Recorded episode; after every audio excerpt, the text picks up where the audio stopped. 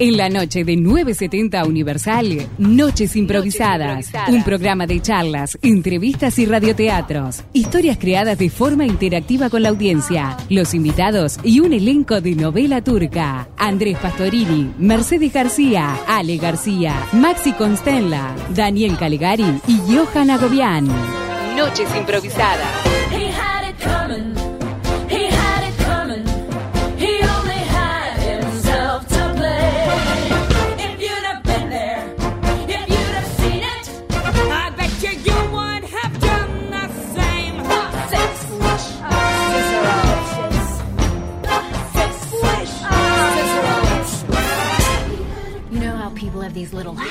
That get you down?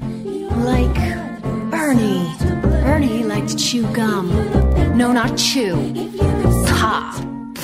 So I came home this one day and I'm really irritated and I'm looking for a little bit of sympathy. And there's Bernie lying on the couch, drinking a beer and chewing. No, not chewing. Popping. So I said to him, I said, You pop that gum one more time. And he did. So I took the shotgun off the wall and I fired two warning shots into his head. He had it coming.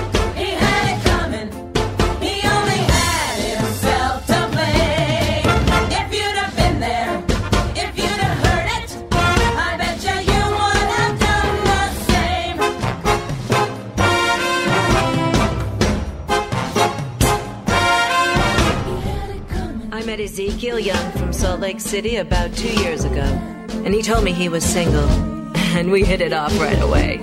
So we started living together. He'd go to work, he'd come home, I'd fix him a drink, we'd have dinner, and then I found out. Single, he told me. Single my ass. Not only was he married, oh no, he had six wives. One of those Mormons, you know. So that night when he came home from work, fixed him his drink, as usual. You know, some guys just can't hold their arsenic. He had it coming. He had it coming. Muy pero muy buenas noches improvisadas, siempre improvisando un poco nosotros. Primero que nada tengo dos saludos. Para mi querida tía Mariela, que hoy tuve la suerte de verla, que hacía tiempo que no la veía, que está con una, peque una pequeña, no, tiene una, ha pasado un momento médico difícil, decirle que la quiero mucho y que nos tiene que escuchar siempre, porque si uno tiene un tío o una tía, tiene que escuchar la radio. Y me enteré que es la primera vez que nos escucha. Vos, Maxi Constella, ¿tenés tío que nos escuchan? Buenas noches para toda la audiencia. No, buenas yo- noches para, buenas noches nada. Buenas si los noches. tíos no nos escuchan, no buenas noches nada. Buenas noches para la tía Mariela. Mariela. Para la tía Mariela. Y le voy a decir que escuchar la radio hace bien, tía Mariela. Porque usted no sabe ni quién le está hablando, ni qué estamos haciendo, ni nada. Y eso como que inspira su imaginación. Así que escúchenos que está muy bueno el programa. Querida audiencia, fíjese que Maxi no respondió a la pregunta de sus tíos, así que sus tíos no nos Mis escuchan. tíos no, creo que me escuchan como, como siempre uno o dos programas y después te, te ponen me gusta nomás. En el Facebook. Vamos a saludar que una vez más en controles está Gastón Comchetar. Muchas gracias Gastón por estar siempre ahí. Eh, saludamos a nuestra querida audiencia de YouTube, Twitch, eh, Universal TV, arroba Noches Improvisadas, lo que sea. Y a la derecha mía, un gran improvisador que ya nos ha acompañado y es un lujo tenernos acá. Ya, Gastón, eh, Gastón, ¿qué? Perdón. Jero, Gastón. Casi. Jero Pisanelli. ¿Cómo no estás, soy Jero? Gastón, pero estoy bien. bueno, te, te advierto, Jero, que, que- que yo también tengo un tema con, la- con las Con palabras nombres, que mezclo sí. todo. No, no, mezclo palabras. Jero, ¿cómo andás? Bien, bien. tran- Gastón. Tranquilazo. Bueno, Jero, muchas gracias por tenerte acá. Y Maxi, hoy tenemos a un invitado en la primera hora. No digo que Jero sea un invitado, porque es un invitado, pero es Claro. como parte de este equipo de Un improvisadores. porque- semi invitado y un invitado. Eh, sí, ya. eh, cu- cuando, cuando vienen improvisadores acá Noches Improvisadas, es que queremos que no sean tan invitados. Hay un plan oculto ahí. Pero decime, ¿a quién tenemos como invitado invitado? A, a Carlos Martínez. ¿Cómo andás, Carlos? Hola, buenas noches. Un gusto estar con ustedes, un gusto estar con la audiencia. Y bueno, para mí un placer, una noche totalmente improvisada. Bueno, vamos a, vamos a contarle a la audiencia para presentar a Carlos y para empezar la conversación. eh, que Carlos, entre muchas otras cosas, es eh, productor y creador de La Cena de los Sentidos. Así Vos, es. Carlos, por favor, corregime cualquier cosa que yo diga mal, porque viste Está que- perfecto. Que, que- que me mezclo. Copiado. Eh, copiado. Eh, para quien no la conozcan, eh, es una experiencia, lo estoy diciendo con mis palabras, ¿no? Que tiene 11 años, ¿no, Carlos? La Cena de los Sentidos exactamente tiene 11 años. El primer año se llamó Cena a Ciegas, pero la gente confundía con cita a ciegas y se me llenaba de gente que iba a buscar pareja. Ah, pero está buenísimo. Este, Carlos. y, y al final este, teníamos que estar aclarando demasiadas veces en el día que Dos no era uno esa la, pero este es un digamos es un negocio en la manga que en cualquier momento puede puede reflotar porque sí. hay mucha demanda de, de solos y solas, así que bueno, puede ser. De ahí en más le pusimos la cena de los sentidos y es una cena como ustedes ya han participado y como tenemos alguna sorpresa para la audiencia, una cena en absoluta oscuridad donde la atención, la producción, todo tiene que ver con personas con, eh, con, con ceguera, eh, personas ciegas y que eh, buscamos, por un lado, potenciar lo gastronómico, lo social y lo sensorial y realmente funciona muy bien. Tal es así que siempre hacemos dos por mes y hace cuatro días que están completas, por lo que tuvimos que largar de apuro una tercera porque si no este, se iban a empezar a acordar de toda mi familia y no había necesidad. Eh, bueno, más adelante va- vamos a compartirles el teléfono, las redes de la cena en los sentidos. Me voy a anotar, le voy a decir a Jero, a Maxi y ahora a Johan que se ha sumado esta Buenas referencia de citas ciegas, porque te voy a hacer preguntas, porque me quedé con, con- Tú espera, por favor. con curiosidad. Yo te decía, eran dos negocios en uno. Era ahí, totalmente. tenías- Está buenísimo. Está genial. Bueno, y yo quiero contarle a la audiencia, en mis palabras de la noche de los sentidos, de la cena de los sentidos, perdón. eh, yo fui por primera vez en el año, creo que 2017, he ido tres veces. La verdad que la primera vez me, me sorprendió. Es una experiencia diferente, no, no hay otra experiencia así en Uruguay que yo conozca. Eh, se pasa muy bien, se disfruta, se sale realmente feliz. No estoy haciendo publicidad, estoy diciendo lo que a mí me pasa. Este año fuimos con, con la mayoría del grupo de Noches Improvisadas para tener un encuentro de amigos, de- para pulir y, y- y- y- y crecer en, en los vínculos. La pasamos bárbaros y se pasa muy bien realmente. Es algo distinto que se come muy bien, se pasa bien y nos divertimos mucho. Es así, se pasa muy... Nosotros fuimos en grupo y obviamente que está de más como parte del grupo vivir experiencias distintas. Hace- Maxi me tocaba. Sí, eso es verdad, eso es verdad, pero ta, no sabía quién era. Andrés, Ese es otro precio ya, ¿no? Eso ya, ahí ya el toqueteo en la oscuridad es otro precio. Y bueno, Johan, Johan ¿cómo andás, Johan? Bien, y vos Andrés, estoy acá. Este, Johan se quedó, se quedó muy triste de no haber podido. Johan ir. fue que La- nos hizo el faltazo ese Sí. día. No, pa, es que claro, era la época de, de que, bueno, estamos saliendo un poco del COVID y yo estaba engripado Ah, y era como que tenía ganas de ir, pero a su vez no quería contagiar porque si tenía COVID, pero no sé qué, que esto y lo otro. Y bueno, tal. la verdad es que me quedó un espinazo enorme, pero bueno, tal. Me, me acuerdo que Johan, el mismo, habíamos hablado antes y habíamos hablado con- acordado con Johan que era mejor que no fuera pues no se sentía bien. y, y el mismo, la tarde de- del día que íbamos, Johan me, me manda un mensaje y dice, quiero ir, me siento bien. me siento bien, me siento bien. Casi se aparece, ¿Cómo? pero lo evitamos. Como esos niños que, que, que, que tratan de, de- de sentirse bien para, para ir a las vacaciones, o qué sé Al yo, partido de de paseo, fútbol. al partido de fútbol, ¿viste? Escondiendo ahí el malestar, por así Bueno, pero antes de, de- de contarles eh, trabajo en conjunto que vamos a tener con la Cena de los Sentidos, eh, preguntarte, Carlos, ¿cómo surgió esta, esta idea? ¿Cómo, cómo, cómo, ¿Qué pasó ahí? Te cuento, eh, primero que nada, eh, yo era en ese momento, había terminado un segundo periodo en la presidencia de la Unión Nacional de Ciegos y en, esa, en ese tipo de instituciones te llega mucha información de todas partes del mundo y siempre llegaba información de este tipo de escenas que se hacen en grandes hoteles, en Londres, en Barcelona, en Madrid, en distintos lugares, casi todos europeos. Y yo decía, bueno, ¿cuándo alguien lo va a traer acá? Hasta que un día me cansé y dije, ¿por qué esperar que alguien lo traiga? Claro. ¿Por qué hacer la clásica de esperar que la pelotita me llegue? ¿Por qué no ir a buscarla? Entonces, bueno, empezamos a mm, armar la idea, buscar la gente, adaptarla a la cabeza uruguaya, porque no es lo mismo como se pueden hacer en otros lugares que como lo hacemos nosotros. En la mayoría de los países se hace con los ojos vendados y eso a mí me parecía totalmente invasivo, fuera de lugar, antinatural y todos los calificativos que quieras. Y de alguna forma eh, lo fuimos adaptando a que, bueno, querés oscuridad, vamos con oscuridad, pero oscuridad 100%. y nada de al principio inclusive lo pensábamos hacer con esos lentes de visión nocturna esos que se usan en la guerra para ver de noche y eso pero hasta que me Era llegó muy caro, me hasta que llegaron el precio no 500 500 dólares cada par yo digo No. bueno una inversión de esas este, y después a los tres meses me- me- no camina y me muero entonces, bueno, empezamos a preparar gente que no eran mozos, obviamente, y empezamos a preparar gente que pueda tener manejo, soltura, llegada con la gente, que pueda resolver situaciones. Y arrancamos probando dos meses y van 11 años y no la hemos podido dejar y durante todo este tiempo la verdad que es una satisfacción detrás de la otra. Hace 11 años, eh, cómo se manejaba, la difusión era muy distinto que ahora.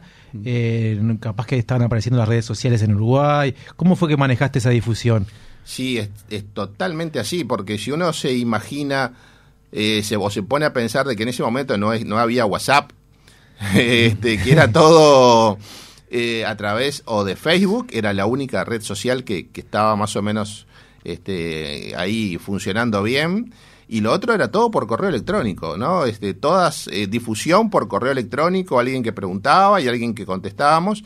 Empezábamos el primer año con una sola por mes y hoy estamos en dos, pero y, a- y tres como en este caso, ahora de acá a fin de año, pero porque mm, realmente lo queremos hacer muy acotado, lo queremos manejar y que no el proyecto se nos, se nos desborde, si no hubiese mm, posibilidades de hacer dos o tres por semana sin ningún tipo de problema.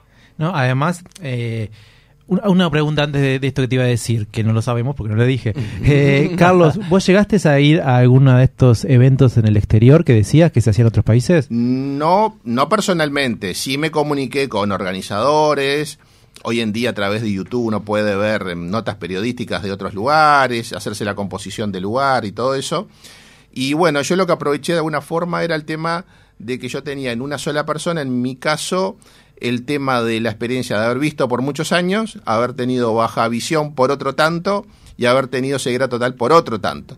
Entonces podía interpretar cómo se podían sentir, qué podía estar bien y qué no, en qué ser invasivo y en qué no, eh, qué seguridad darles y, o qué no. Entonces todo ese tipo de cosas se fue eh, uniendo en una propuesta sola y bueno, de esa forma eh, se contempla un poco y se entiende, eh, digamos, a todas las partes que, que- están en el tema, ¿no? Vos ah, de- decías que, por ejemplo, en otros países lo que se hacía o se hace era que, que se vendaba a la gente o se buscaba otra forma para, para lograr la oscuridad. El otro día que, tuvimos la, la- oportunidad de, tener una merienda juntos, vos me dijiste que, que para lograr esa oscuridad, en la sala, en la comedia, eh, usás telas. ¿Cuántos kilos de telas usás para que, lograr la oscuridad La, total? la verdad que como son tres puertas grandes y tres ventanas también y una puerta que hay que hacerla de alguna forma diferente porque hay que hacer una especie de caja adelante para que no se filtre por ningún lado la, la luz que entra de afuera, hoy estamos arriba de los 300 kilos de blackout 300 Wow. kilos. y, y muchas horas de trabajo, muchas horas de trabajo porque hay que hacer muchas pruebas de, de luz que le llamamos, que es apagar todo y quedarse adentro, porque no es lo mismo apagar y quedarse el primer minuto que obviamente el ojo no, no va a registrar nada porque, porque no está adaptado, pero cuando el ojo se empieza a acostumbrar a la oscuridad, empieza a descubrir pequeños puntos, algún lugar donde se filtra un pequeño y un solo punto de luz en la oscuridad, es como un faro, todo el mundo mira hacia ahí. Entonces, eh, eso no, no tratamos de evitarlo. Por supuesto, somos humanos y a veces se nos puede escapar algo, pero lo tratamos de, de hacer y de, eh, de alguna forma, verificar antes de cada cena, ir de nuevo y hacer la prueba. Soy muy, muy pesado con el tema y hacer la prueba todas las veces que sea necesario para que la oscuridad sea este, realmente un diferencial en el tema. Eh, doy fe que, que no se ve nada. Realmente nosotros cuando tuvimos, no ves nada. Y es tal Es cual un eso, los primeros segundos, minutos, es como que estás como regulando algo que no sé qué es, porque igual no ves nada después, pero Estás como que te acomodás. Es Y- que yo siempre digo que los primeros cinco minutos es cuando se acuerdan de toda mi familia, porque es con, porque son, a ver, el tema de la oscuridad es algo muy ancestral en, en el ser humano, ¿no? Claro. Recordemos todo lo que todo lo que tiene que ver con, con la oscuridad, con los miedos, con la infancia, con lo que era la falta de luz este, antes de que existiese todo lo, lo lumínico que hay hoy en día. Este, y bueno, eh, todo eso tiene mucho que ver en, en cada una de las personas y lo recibe de una forma. mucha gente que entra, mm, para decirlo de una forma, canchereando, cuando le apagan la luz, este eh, queda agarrado de la mesa como un broche. y bueno, y eso es parte de la, de la experiencia y es parte de la propuesta. Y bueno, no es para todos, pero en realidad nada del mundo es, para todos. Así que bueno, es parte de, de una propuesta que obviamente se puede seguir mejorando, se va a seguir mejorando. Y siempre le estamos buscando alguna cosita nueva, como la que vamos a hacer con ustedes, por ejemplo. Hay clientes frecuentes, digamos, que van y vuelven o traen Mm. amigos para vivir, para vivir la experiencia. Andrés Pastorín. Hay, hay gente que tiene problemas, sí, Andrés. hay gente con Ah, en problemas. estos años habrán hecho muchas Hay- sí, y- sí, sí, sí. Hay, hay gente que ha ido cinco, seis veces, siete veces. O tenemos, este, algún, no voy a dar nombres por supuesto, pero tenemos un señor que, que todos los años dice que va por primera vez con su pareja y, y ha rotado siete veces de, De con- pareja. de pareja. y, este, Tiene un acuerdo tal. contigo, me parece. Acuerdo de confidencialidad. Este, y yo, oh, ¿qué tal? Mucho gusto. Y yo digo, pero este vino ya otra vez. Bueno, pero bueno. ese, ese sí hace el de Noches a Ciegas, Eh, ¿no? Ese, claro. ese lo hace. Entonces, bueno, él para él lo lleva, la lleva como una especie de, de que para que veas lo diferente que soy, te voy a llevar algo diferente. Está bueno, está bueno como primera cita marcar la diferencia yendo sí. a la escena de los sentidos. Porque te, sí. te hace, a mí, por ejemplo, que, que no soy tanto de hablar, me genera la, la necesidad de hablar, estar ahí. No sé, me pasa eso. Y a veces hay que llenar el, el El espacio, de alguna forma, ¿no? Claro, sí, sí, tal cual. Claro, porque los silencios se marcan mucho más. me Claro. Sí, sí, sí. Yo, yo, yo confieso que la primera vez que fui, fui, ah, mira qué bueno esto de la oscuridad. y cerré todo, toda la noche los ojos cerrados porque tenía miedo. Bueno, hay gente que está con los ojos cerrados y yo digo, pero ¿para qué? ¿Para qué? Si no hay necesidad, aunque los abras no va- vas a ver lo mismo. No hagas ese esfuerzo porque no no no no no va por ahí. Este, pero da para muchas aristas, Pero ¿no? igual creo que a veces me pasó después de comer perfectamente la charla que estábamos teniendo, yo la tenía con los ojos cerrados. Pero si vos me estás viendo, queda mal que yo esté con los ojos cerrados charlando contigo. Pero como ahí no me veías, era como que estabas en otra... Claro, y bueno, todo eso pasa, el, el levantar la voz también pasa mucho, Sí. porque eso que decíamos en la cena, de que como ya perdés la referencia de que si la otra persona te está viendo y los gestos, todos los, los códigos gestuales, las manos, el- la cabeza, todo, de alguna forma como que uno, entonces uno como no está seguro levanta la voz y el otro a la hora de contestar tampoco está segura o seguro si, si su mensaje llega a destino. Entonces también levanta más la voz y sin querer eso se convierte en Tristán Narvaja. en- ¿no? En vez de 40 aparecen 400 porque todos levantan sin darse cuenta un poco la voz y es parte también del- de, de que entiendan este el tema y de lo que lo puedan también regular y que se puedan dar da- eh, da- que se puedan dar cuenta en cada una de las mesas también. Carlos, eh, cualquier cosa, yo soy un espoliador de raza, así que si vos ves algo que no, yo Andrés no quiero que digas esto, me decís enseguida.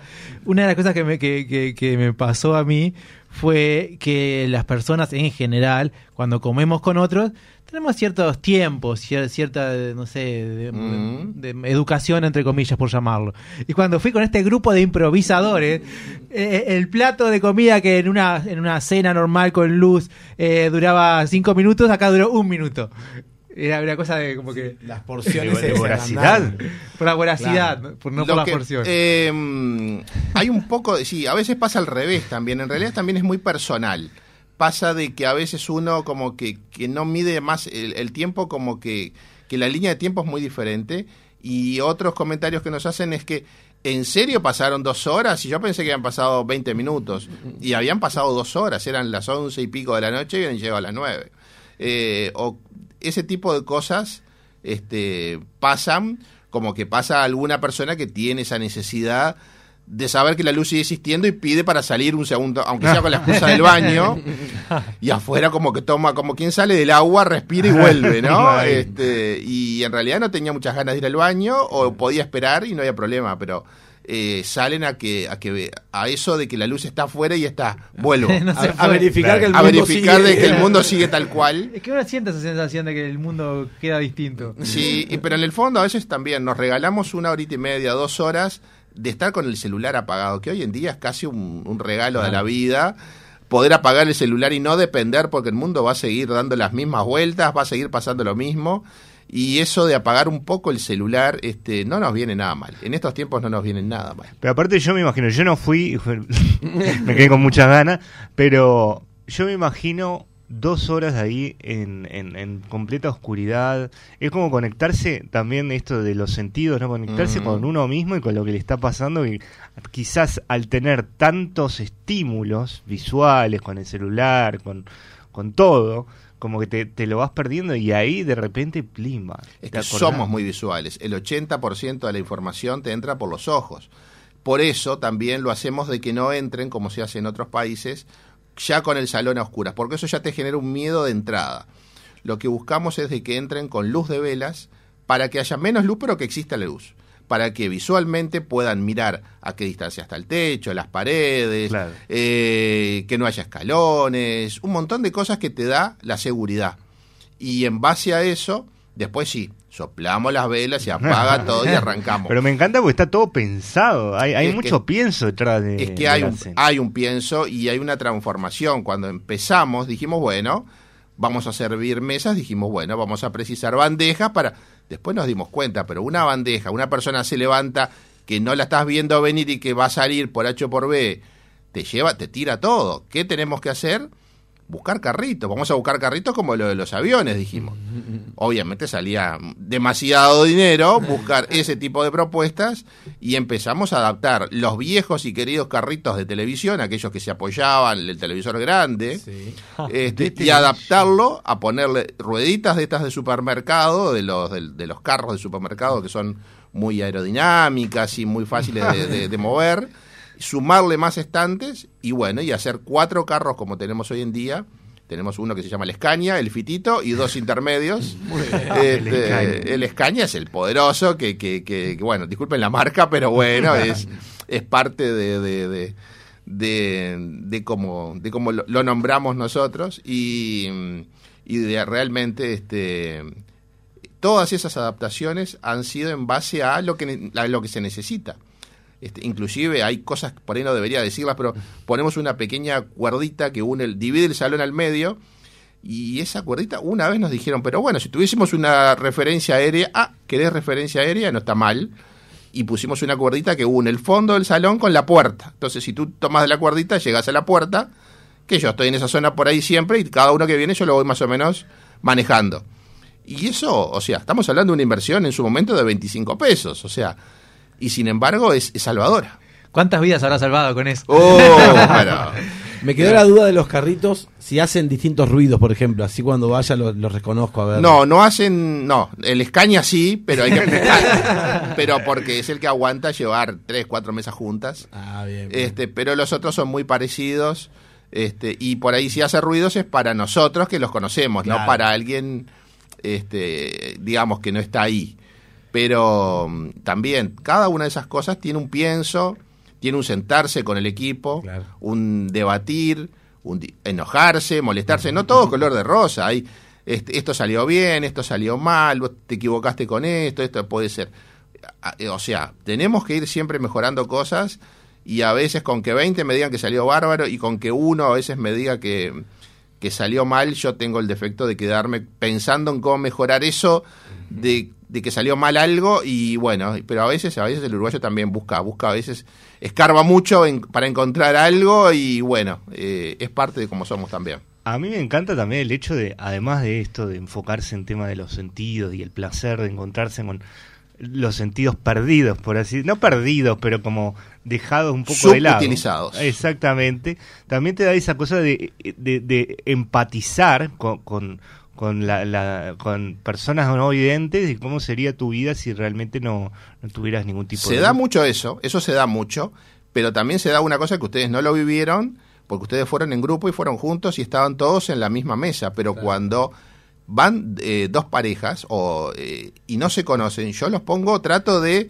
eva- ir evaluando a medida que voy teniendo la conversación con cada una de esas parejas y trato de ir viendo más o menos rango de edades y si puedo las pongo juntas, en la misma mesa de cuatro, dos parejas, que se conocen ahí. Claro.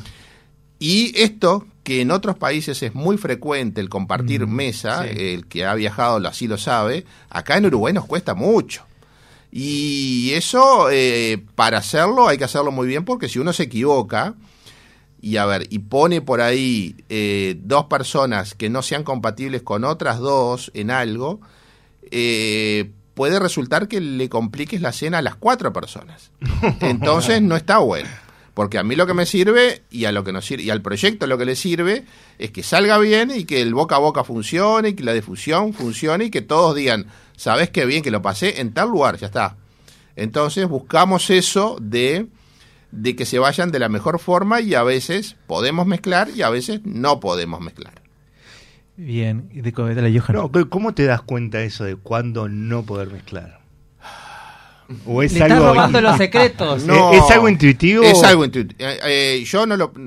Es muy difícil, pero yo los vivo cambiando de lugar durante toda la semana. Porque eh, a veces te vas dando cuenta si una persona es muy formal o si te escribió. Cómo, y en cómo te escribe, haces casi un estudio de cómo se maneja.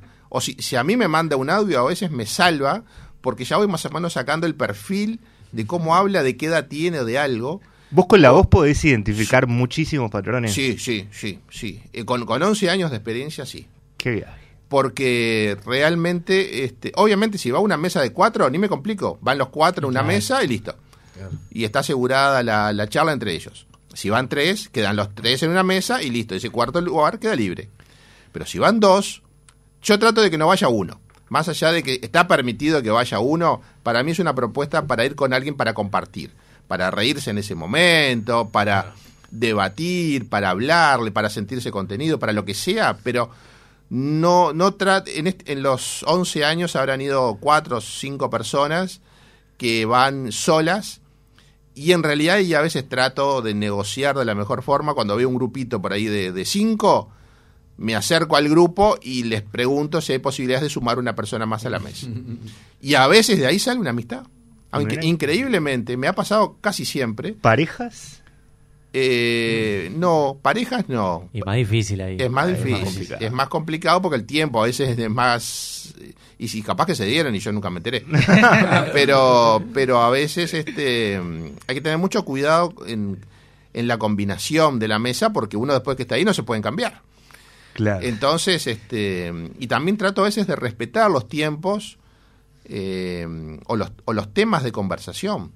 Eh, he explorado a mucha gente en Instagram, eh, lo hacía más con Facebook, eh, ver un poco el perfil, a qué se dedican. Y sí, a veces, a veces sí porque es necesario. Ajá. Prefiero eso perder, invertir ese tiempo a perder que después este, las cosas no salgan bien. Claro. Muy bien. Bueno, yo me queda pendiente la pregunta de, la, de, de esas mesas de solo. Y ahí ya me, me- Pero eso lo voy a preguntar después para darnos pie para, para contar de lo que vamos a hacer en octubre. Pero antes me quedó una, una pregunta para hacerla a Carlos, que él al principio habló de la oscuridad, del- de, los miedos ancestrales o de, de lo que venimos cargando de forma ancestral. Y entonces, ¿qué pasa con la impunidad en la oscuridad? ¿Aparece o no aparece? Sin duda, la impunidad es parte de la oscu- o sea, la oscuridad es parte de la impunidad o la impunidad es parte de la oscuridad.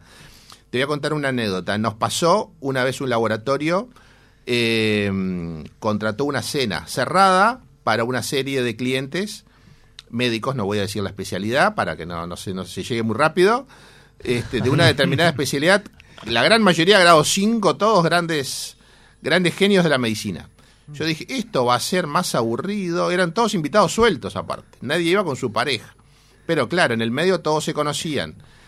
Se apagó la luz y eran peores que adolescentes. Se tiraban pan de una mesa a la otra, Ay, no. volaban cosas, se gritaba. Uno pasaba de una mesa a otra y le tocaba el pelo al otro y salía de nuevo para atrás. No. Y cuando volvimos a prender la luz después, al final. Era un quilombo. volvieron todos a ser los gentlemen de, Claro, del- del- los del- de los- antes. los profesores, Los los super grados. profesores, grado 5 de la facultad, pero eh, Lo que pasa en la cena queda en la cena. algo, a- algo así, seguramente es algo así. Y bueno, a veces también pasa que el tener el canilla libre de, de una marca de cerveza y de una marca de vinos hace que, que- que eso también libere, Desinhiba. desinhiba un poco sí, sí, sí, y a veces es necesario Represiones. y que las represiones este, se liberen un poquito. Y bueno, este, y también pasa que al final tratamos de que alguno, de motivar a que alguien se anime a cantar, y a veces hemos descubierto voces impresionantes porque dicen, bueno, total, no me están mirando, arranco, y bueno, y hemos encontrado voces espectaculares. Es como cantar en la ducha. Algo así, pero con público. ¿Y cantaban desnudos ahí, no? Este, y no lo sabemos, no, lo- no lo sabemos. Eh, bueno, eh, en, o- eh, en octubre, eh, ¿lo puedo decir, Carlos? Por supuesto.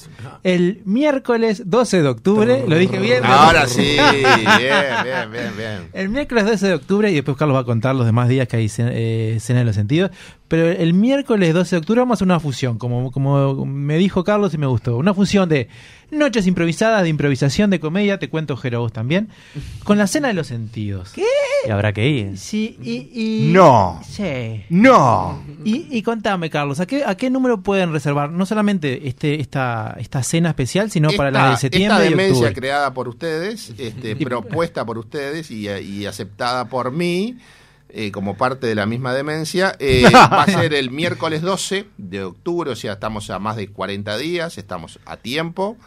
Eh, y la idea, bueno, es que sea una cena de las nuestras con el agregado, con el plus de, de la participación del equipo de Noches Improvisadas, este, con una intervención este, que, que todavía la tenemos que afinar un poquitito. No, ya ahí es, no es mi terreno, así que queda totalmente en, en el campo de ustedes. Este, y bueno, como todas las reservas, son siempre. La idea es que no lo, no lo hagan a través de ustedes, sino que lo puedan hacer de forma directa para despejar todas las dudas a través del 091 24 50 50. Bien fácil. 091. 24 50 50. Perfecto. Y además se pueden conectar eh, a través de Instagram, es le- como, como La cena de los sentidos, uy. Facebook. También, igual, la cena de los sentidos, Uruguay. Uy. Muy bien. ¿Y ¿Cuántos lugares hay? Son 40. 40, o sea que tienen que apurarse para... Son 40, pero ojo, ya 5 ya son del equipo de. Así que son 30, 35 y, lugares. y- y en 34 general lugares, la gente parece. va en pareja. Así que. o sea, Claro, o en más, en grupos más de 4, grupos. o de 6, de 8. Y ahí es donde entra mi pregunta. Mm. De las, Vos hablaste de, de que quiero saber de que, cómo fue esa experiencia inicial de que la gente pensaba que era citas ciegas. Porque capaz que podemos tener alguna mesa que sea de solos y solas, ¿o no? Yo tuve, eh, se puede, y yo estaría bueno decir, bueno, por ejemplo, vamos a tener una mesa que es para quien quiera ir de- del grupo de, de- de oyentes, pero, ay, no consigo a nadie que me lleve el tren y que quiera ir. Bueno, o por la razón que sea. Perfecto, entonces va a haber una mesa para solos y solas, que no tiene que ver con el levante. Puede ser porque uno no, eh, no tiene en ese momento con quién ir o quién le lleve el tren, porque no es una propuesta para todo el mundo. Johan te está escribiendo para ir a esa mesa, me parece. Ya estoy anotando. 091 50 24, 50, 50. 24 50 50. Este, pero eh, lo hemos hecho algunas veces y, bueno, a veces funciona, a veces no, en cuanto a la cantidad de personas que, que se pueden anotar. Este, y bueno, si no, cuando son, cuando hemos habilitado un tipo de mesa así y en el fondo se anota solamente una o dos, tratamos de hacer lo anterior, ¿no? De, tratar de mecharlos en grupitos, por ejemplo, de cinco o de siete, cuando son hay un número impar, ping, lo sumamos. Muy bien, qué bueno. Bueno, vamos a seguir hablando de esto Uno más. en, en los sucesivos programas y por las redes. Y contanos, Carlos, qué días es- en septiembre y octubre, solamente la cena para si quien quiera ir. ¿Cómo no? En, en septiembre, martes 13, esa va a ser de terror, porque martes 13, Y en la oscuridad. no, en la oscuridad, va hasta, yo creo que van a, va a haber de todo, va a haber, va a- vamos a ponerle un agregado ahí nuestro, pero va, a- va a ser martes 13, miércoles 14 y hace dos o tres días sumamos el eh, me- 15, jueves 15. Este, y las tres, las primeras dos fechas ya están completas, así que estamos apuntando al jueves 15. Y bueno, por suerte funcionan muy bien. Por suerte el uruguayo se está soltando a buscar algo de esas cosas diferentes. Yo creo que ahí estamos muy cansados a veces de, hora. de la misma parrilla, las Sí, mismas empanadas, las minutas. la- las mismas minutas, los mismos... A ver, es hora a veces de, de romper un poco el esquema, de dejar un poco lo... lo eh, de esos lugares que si uno va a la semana ya se olvidó dónde fue. Tal cual. Entonces, Totalmente yo, de acuerdo yo creo contigo, que hay que buscar la forma de, de que te deje una marca. Yo me sigo encontrando con gente que fue hace 7, 8 años y me para en la calle y me dice, yo fui a la... Y eso está bueno, porque eso quiere decir que se acuerdan. Mm. Y si te paran es para bien, si no siguen de largo. Eh, Carlos, antes de, de ir a, a las 9,70 preguntas de la 970 Radio Universal, eh, una pregunta. Vos me habías contado cuando hablamos que tuviste algún proyecto de teatro, ¿te gusta? ¿Querés improvisar con nosotros después de estas preguntas? Yo me subo, yo no tomé nada todavía, pero yo me sumo a, la verdad que siempre tuvimos un proyecto también de teatro oscuras que se llamaba After Dark y, y realmente eh, no lo pude cristalizar por un tema de bueno, de tiempos, ¿no? Porque el día sigue teniendo 24 horas y, y, bueno, hay vida, hay familia, hay un montón de cosas. Yo trabajo en otros temas también de, de otros rubros y bueno, y hay que estar en todos lados. Entonces, este, pero yo estoy a las órdenes. Perfecto. Muy bien, entonces eh, vamos a arrancar con las 9,70 preguntas de la CR. Acá tenemos en un papel, la podemos ir pasando haciendo preguntas. Yo arranco con la primera. Una canción que te guste. Es, Ima- Imagine. Imagine. Smell Like Teen Spirit. Tendría que decir eso. Imagine. Eh, ¿Verano o invierno? Verano, toda la vida. A ver. Contanos alguna picardía de tu infancia. Picardía de mi infancia. En- bueno, obviamente depende un poco de qué momento de la infancia, pero este me encantaba cuando mi abuela me mandaba a hacer la siesta como nos mandaban a hacer siempre de chicos.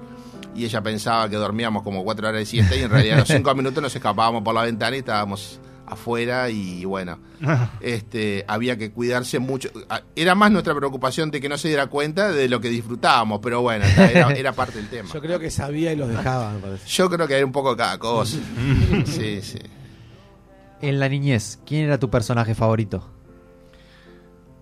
Eh, ah, Animado, ¿no? O- sí, sí. Cualquiera. No, puede ser cualquier cosa. Ser cualquiera. Personaje favorito. Ahí. Pa. Eh,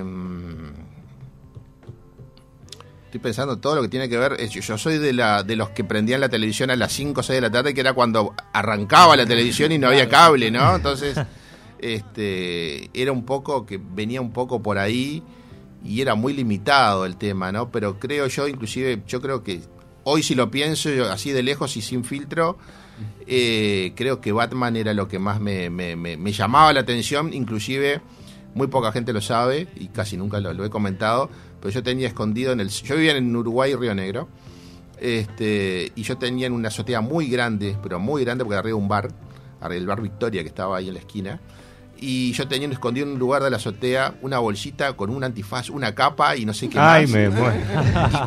Y, a las 10 de la noche yo andaba, como un frío de hoy, así, andaba caminando por la azotea a lo, a lo- a lo Batman y nunca nadie se enteró. Ni yo me enteré, no, o sea, me enteré yo solo, quiero decir. O sea que podemos decir que la Baticueva está en Uruguay y Río Negro. Y yo creo que Y todas a, esas cosas y a que- todo aquel que en algún momento pensó que vio Batman, Eh, bueno, ya le confirmamos sí, que sí. pero el físico no tenía nada que ver, ya que aquel físico era flaquito, chiquitito, de 10 años, estamos hablando de menos de 10 años, ¿no? Si no te hubieras dedicado a lo que te dedicas, ¿qué te hubiera gustado hacer con tu vida? Eh, una cosa es lo que te hubiese gustado ser y otra cosa es lo que después de- te van permitiendo, ¿no? Como, como todos. Este, sinceramente, mi, mi debilidad, más allá del tema de, bueno, de hoy en día soy persona ciega y, y he pasado, como les comenté, por las distintas vías y las, las distintas etapas. Creo que si la vi- me hubiesen dejado elegir hubiese sido jugador de fútbol. ¿En qué película te hubiera gustado actuar y de qué personaje? ¿En qué, ¿en qué película? Suponemos que capaz que Batman. Sí, no, no, no, no, no, no, eso era el personaje, pero no era el personaje de Batman de las películas. Claro. Era el personaje de Batman de general, genérico, ¿no? Claro. Eh, ¿En qué película? Pa, este, es que la película que a mí más me gustó o que más me marcó es una película argentina que se llama Darse Cuenta, no sé si alguno la vio. No la vi. Ah. este, y es muy fuerte. La, la voy a ver, la voy a ver. Eh, darse cuenta se llama. Eh, está- es, es argentina y es con China Zorrilla, Brandoni.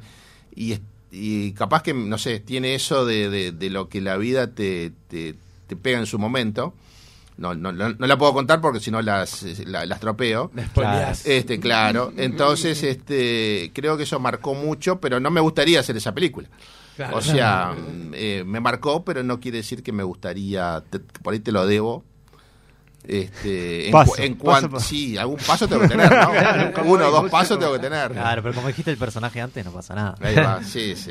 Eh, esto tiene que ver un poco con la, con la historia que vamos a hacer después improvisada, que no tenemos guion, no tenemos nada, Maxi.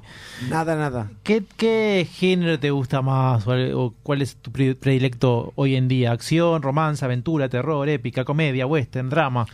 Yo creo que la comedia es, es lo mejor, pero bien, bien hecha.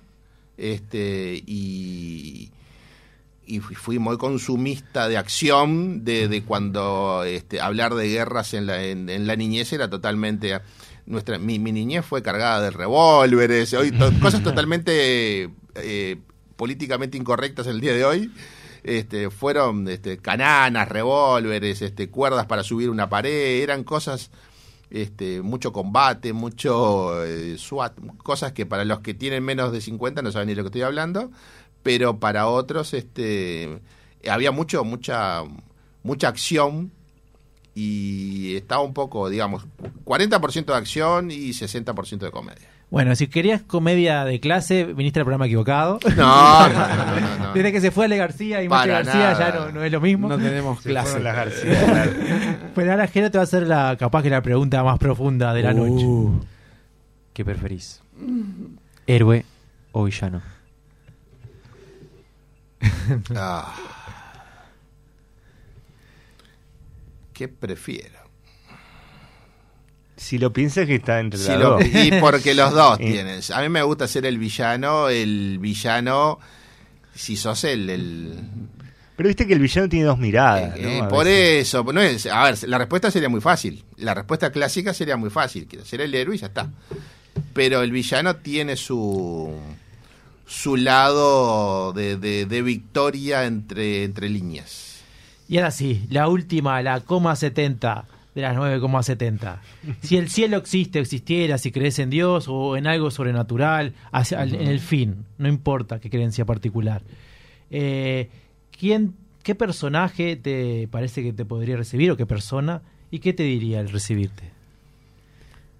¿Quién me diría al recibirme y qué personaje? O Bah. puede ser una persona también de, de tu... de- Eh, hmm. Yo no sé si existe algo. Me, me- quiero creer que sí, porque si no, como que, como que uno termina trabajando mucho y no sabe para, para qué, ¿no? Claro. ¿Quién era el que me estaba controlando? 300 kilos de lona y no hay nada. Claro, tanto cargar las cosas, este, tanto trabajar para uno, para los hijos, para, para un montón de cosas. Este, el otro día escuché esa frase que dice, este, si te morís y dejaste y dejaste algo de herencia es porque hiciste mal las cuentas. Como, como que vivilo, no, disfrutalo. El que viene atrás de alguna forma tiene que tener la- las herramientas como para arreglarse. No quiere decir que lo dejes desnudo, pero significa que lo que le podés dar las herramientas, pero no, no, no, no el balde de- con las monedas. Este, y tiene mucho que ver con eso, ¿no? Creo que, que si hay alguien que me pueda estar esperando, este, me parece que tendría que ser o mi abuela eh, que puede eh, que, que eran, teníamos muy buenas muy buenas conversas de, de, de chico y bueno eso puede estar bueno Muy bien. Muchas gracias, Carlos. Te, hoy tengo tres títulos para la primera historia de la noche. Muy bien. Lo voy a tirar a, a la mesa para discutirlos. El primer título se llama, a ver qué te parece, Jero. eh, darse cuenta que tengo que quemar esa película. Una historia de un hombre que es conmovido por una película y la quiere quemar.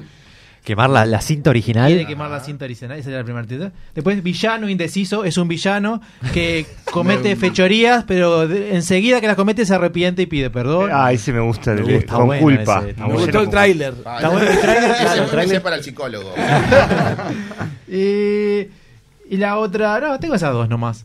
A ver, eh, ¿qué votás, Jero? ¿Qué votás? Pa, yo creo que voy con el villano indeciso, ¿eh? Villano indeciso. Sí, sí, Maxi, villano, villano. y Ocar. Sí, sí, pues todos tenemos un villano indeciso. Eh, Carlos tiene voto, vale 4. yo creo que como dice acá el compañero todos tenemos un villano guardado en el ropero todos tenemos un villano que, que a veces este, lo dejamos aflorar y a veces aflora el superhéroe, ¿no? Pero el- el- eh, tenemos los dos, somos como la moneda con dos caras, ¿no? Con, con el tema. Muy bien, Gastón, ¿te parece? Vamos a una pausa y a la vuelta volvemos con villano. Indeciso. Pausa.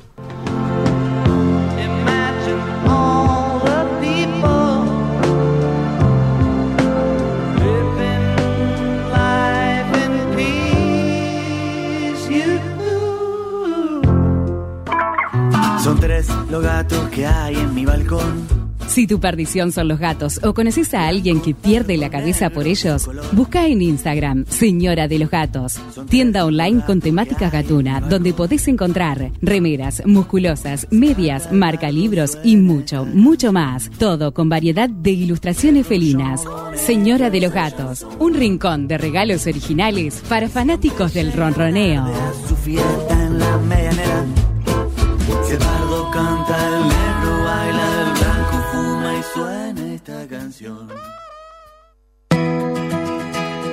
Estás difónico. ¿Tendrás algo que decir? ¿Te lastimaste un pie?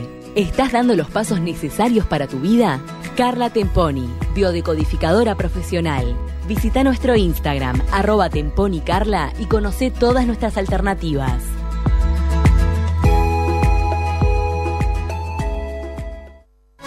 ¿Te querés dar un gusto o no sabes qué regalar? Lucero, jabones artesanales y joyería artesanal. Ventas por mayor y menor. Encontranos en Instagram, arroba Lucero Joyería y Jabones.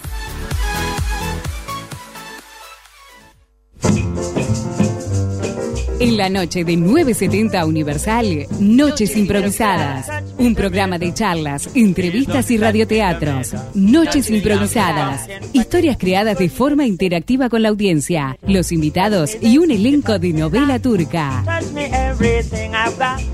Touch me plum and me apple too. Here's one thing you just can't do. 970universal.com. Somos el portal web que tenés que consultar para saber las noticias más importantes de Uruguay y el mundo, porque el portal de 970 Universal es periodismo, análisis e información de calidad. Todas las entrevistas, las columnas de nuestros especialistas, con una actualización constante de la información más relevante del ámbito nacional e internacional. 970universal.com. Nos comprometemos a mantenerte informado hoy más que nunca.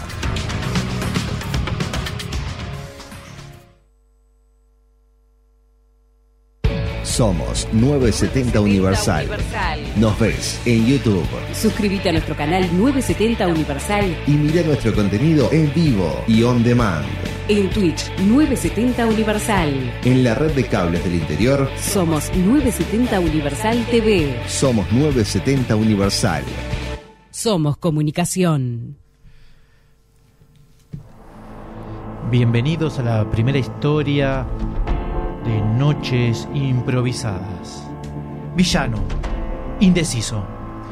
A ver, esta canción no me convence demasiado. Voy a poner otra canción. Porque tal vez yo tenga un villano indeciso adentro. O no. Esta canción tampoco me convence. Quizá me convenza esta. Nos encontramos en Montevideo. Un tiempo atrás, no importa cuándo. Máximo es un niño que tiene 11 años y vive con su abuela, su abuela Máxima. Máxima, a la vista de todas, parece una buena abuela. Pero en realidad, ella oculta cosas. Por ejemplo, un día Máximo estaba en el parque de diversiones y él no quería subirse a la montaña rusa, pero su abuela lo impuso a hacerlo. Entonces, Máximo, si tú subes a la montaña rusa, tu cuerpo empezará a respirar distinto y ganarás mucha más eh, respiración pulmonar y será mejor para tu futuro, Máximo. Vamos, anímate a subir con tu abuela. No, abuela, no puedo, abuela. Ya te dije, vamos, a- vamos a otro lado. Llevamos a comer. ¿Viste el- allá el puesto de, de los churros? Tengo un hambre, abuela. Dejate No, de montaña churros rusa. no. Churros no, aparte tus padres me dijeron que a vos te, te encantaba la montaña rusa. Pero así fue que la abuela cedió. Dejó a Máximo en la altura máxima de la montaña rusa. Y ella no se subió.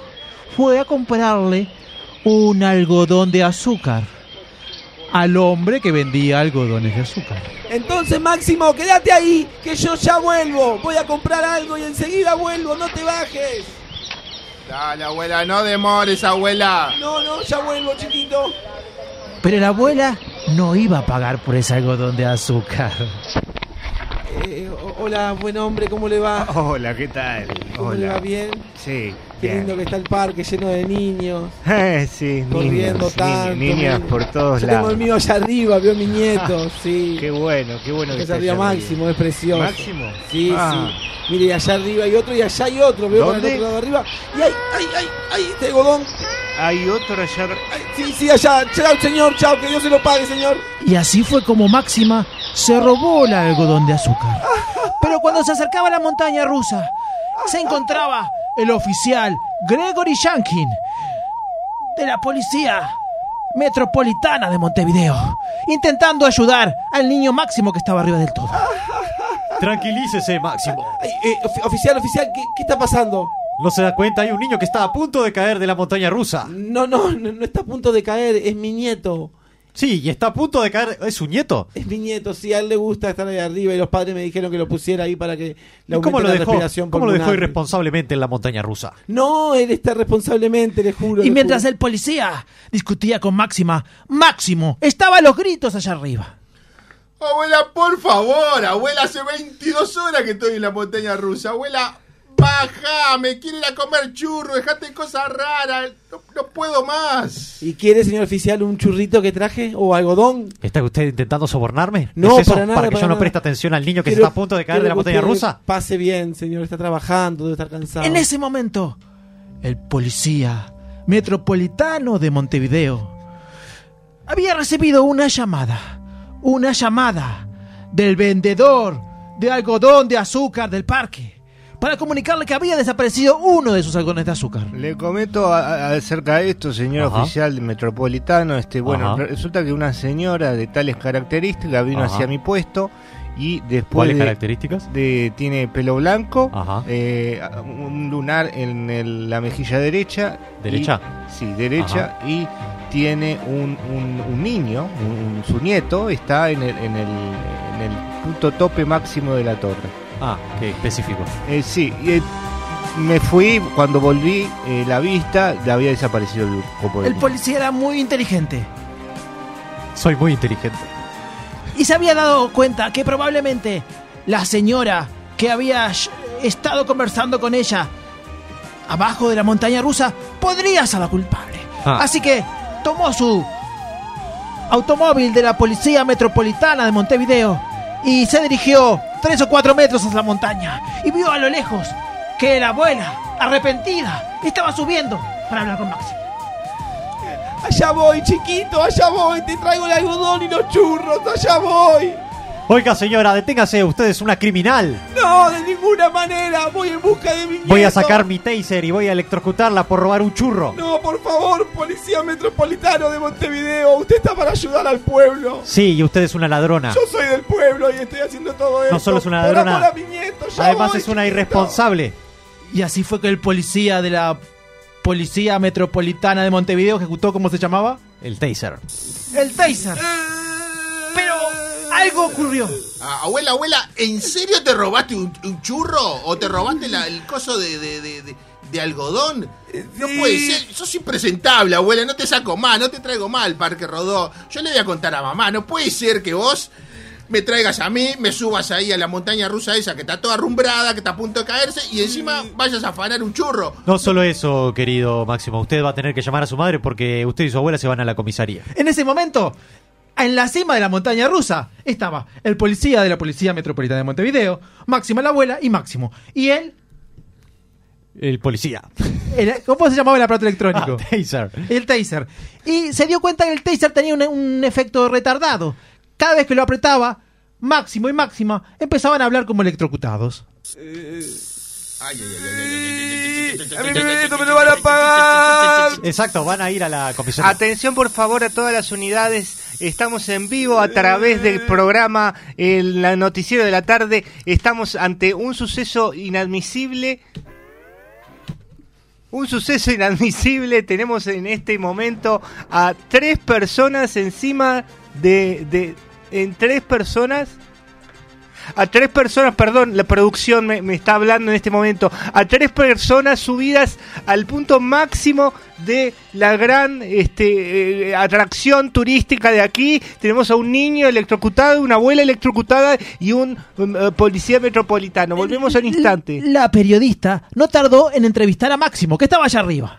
Eh, eh, discúlpeme, eh, niño, eh, algunas palabras para la audiencia que nos está hablando. ¿Cómo, ¿Qué está pasando en este O sea, momento? yo, yo desconozco totalmente a esa señora de pelo blanco, no sé quién es, la voy a denunciar al, al INAM, al Instituto Nacional del Adulto Mayor, porque no puede ser que me traiga al- acá al parque y me tenga acá dando vuelta en la, en la montaña rusa hace como cuatro horas y, y encima la- mi abuela, digo, esa señora se robó, dicen que se robó un churro, yo no sé, no puedo creer. Eh, perdone, señora. Eh, Gu- Guillermina, está bien el nene. Por si está viendo por la tele, está bien el nene. mi Así amor. que usted es la abuela o no es la abuela. Eh, sí, yo soy la abuela y le estoy haciendo vivir una experiencia distinta, pero el policía metropolitano de Montevideo está abusando de, de Bueno, su poder. declaraciones- Cállese o activo el taser. Cállese o activo el taser.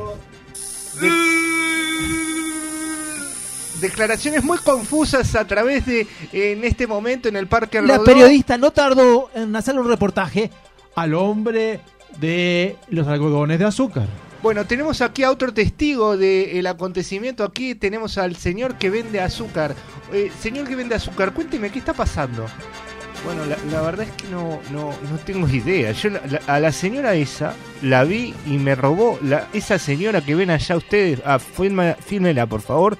Esa señora me robó un algodón de azúcar. Y quiero que todo el mundo lo sepa porque tiene que pagar esa señora. En Montevideo estaban a punto de ser las 8 de la noche.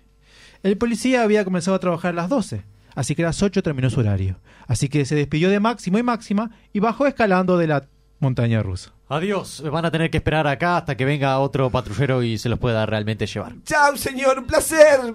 No se preocupe, el taser va a quedar activado. Saludo a su mujer y a su hija. El hombre del algodón de azúcar, a pesar de haber sido eh, robado, también había empezado a trabajar a las 12 y a las 8 se iba porque tenía que ver un partido de fútbol. Estamos en Uruguay. Así que dejó la denuncia para otro momento. Además, él no confiaba mucho en la justicia.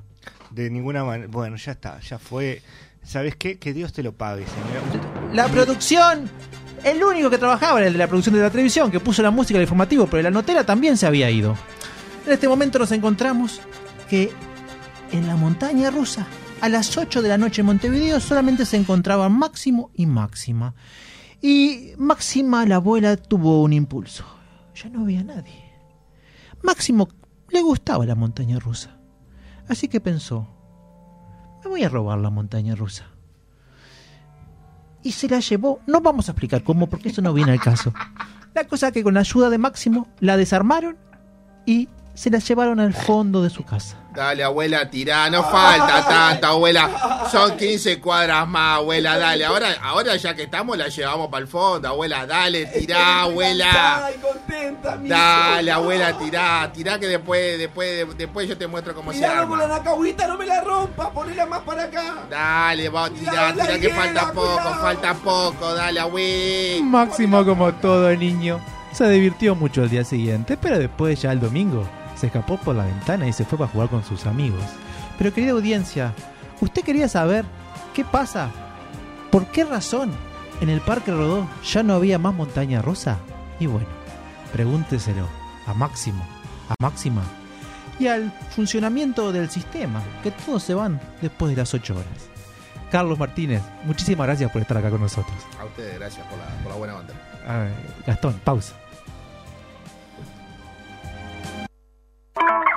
Son tres los gatos que hay en mi balcón. Si tu perdición son los gatos o conoces a alguien que pierde la cabeza por ellos, busca en Instagram Señora de los Gatos, tienda online con temática gatuna, donde podés encontrar remeras, musculosas, medias, marca libros y mucho, mucho más. Todo con variedad de ilustraciones felinas. Señora de los Gatos, un rincón de regalos originales para fanáticos del ronroneo. Canta, el y suena esta canción. Estás difónico. ¿Tendrás algo que decir? ¿Te lastimaste un pie? ¿Estás dando los pasos necesarios para tu vida? Carla Temponi, biodecodificadora profesional. Visita nuestro Instagram, arroba temponicarla y conoce todas nuestras alternativas.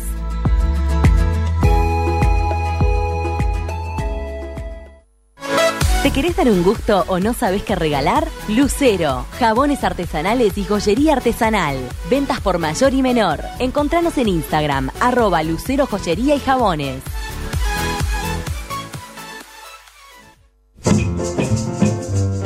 En la noche de 970 Universal, Noches Improvisadas. Un programa de charlas, entrevistas y radioteatros. Noches Improvisadas. Historias creadas de forma interactiva con la audiencia, los invitados y un elenco de novela turca. Touch me everything I've got. Touch me plum and me apple too. Here's one thing you just can't do. Empezá el día bien informado. Envíanos un mensaje de WhatsApp al 097 970 con la palabra titulares y tu nombre. 097 970 Cada mañana a las 8.30 recibirás en WhatsApp los titulares del programa Punto de Encuentro, de la mano de Nano Fole, Mariano López, Andrés Rega y Cecilia Olivera. En pocos segundos, todo lo que tenés que saber. 970 Universal. Nos comprometemos a mantenerte informado ahora más que nunca.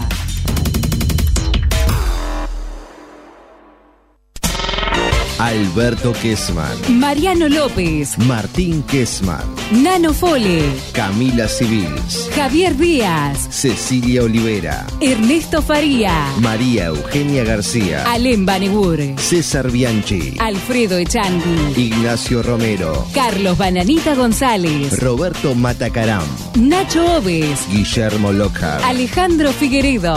Este 2022, todos en 970 Universal. Somos 970 Universal. 970 Universal. WhatsApp 092 000970. Estamos en Instagram, Facebook y Twitter. 970 Universal. Descarga nuestra app oficial y escuchanos en vivo. En Android e iOS. Portal web con todas las noticias actualizadas las 24 horas. 970universal.com. Somos 970 Universal. Somos comunicación.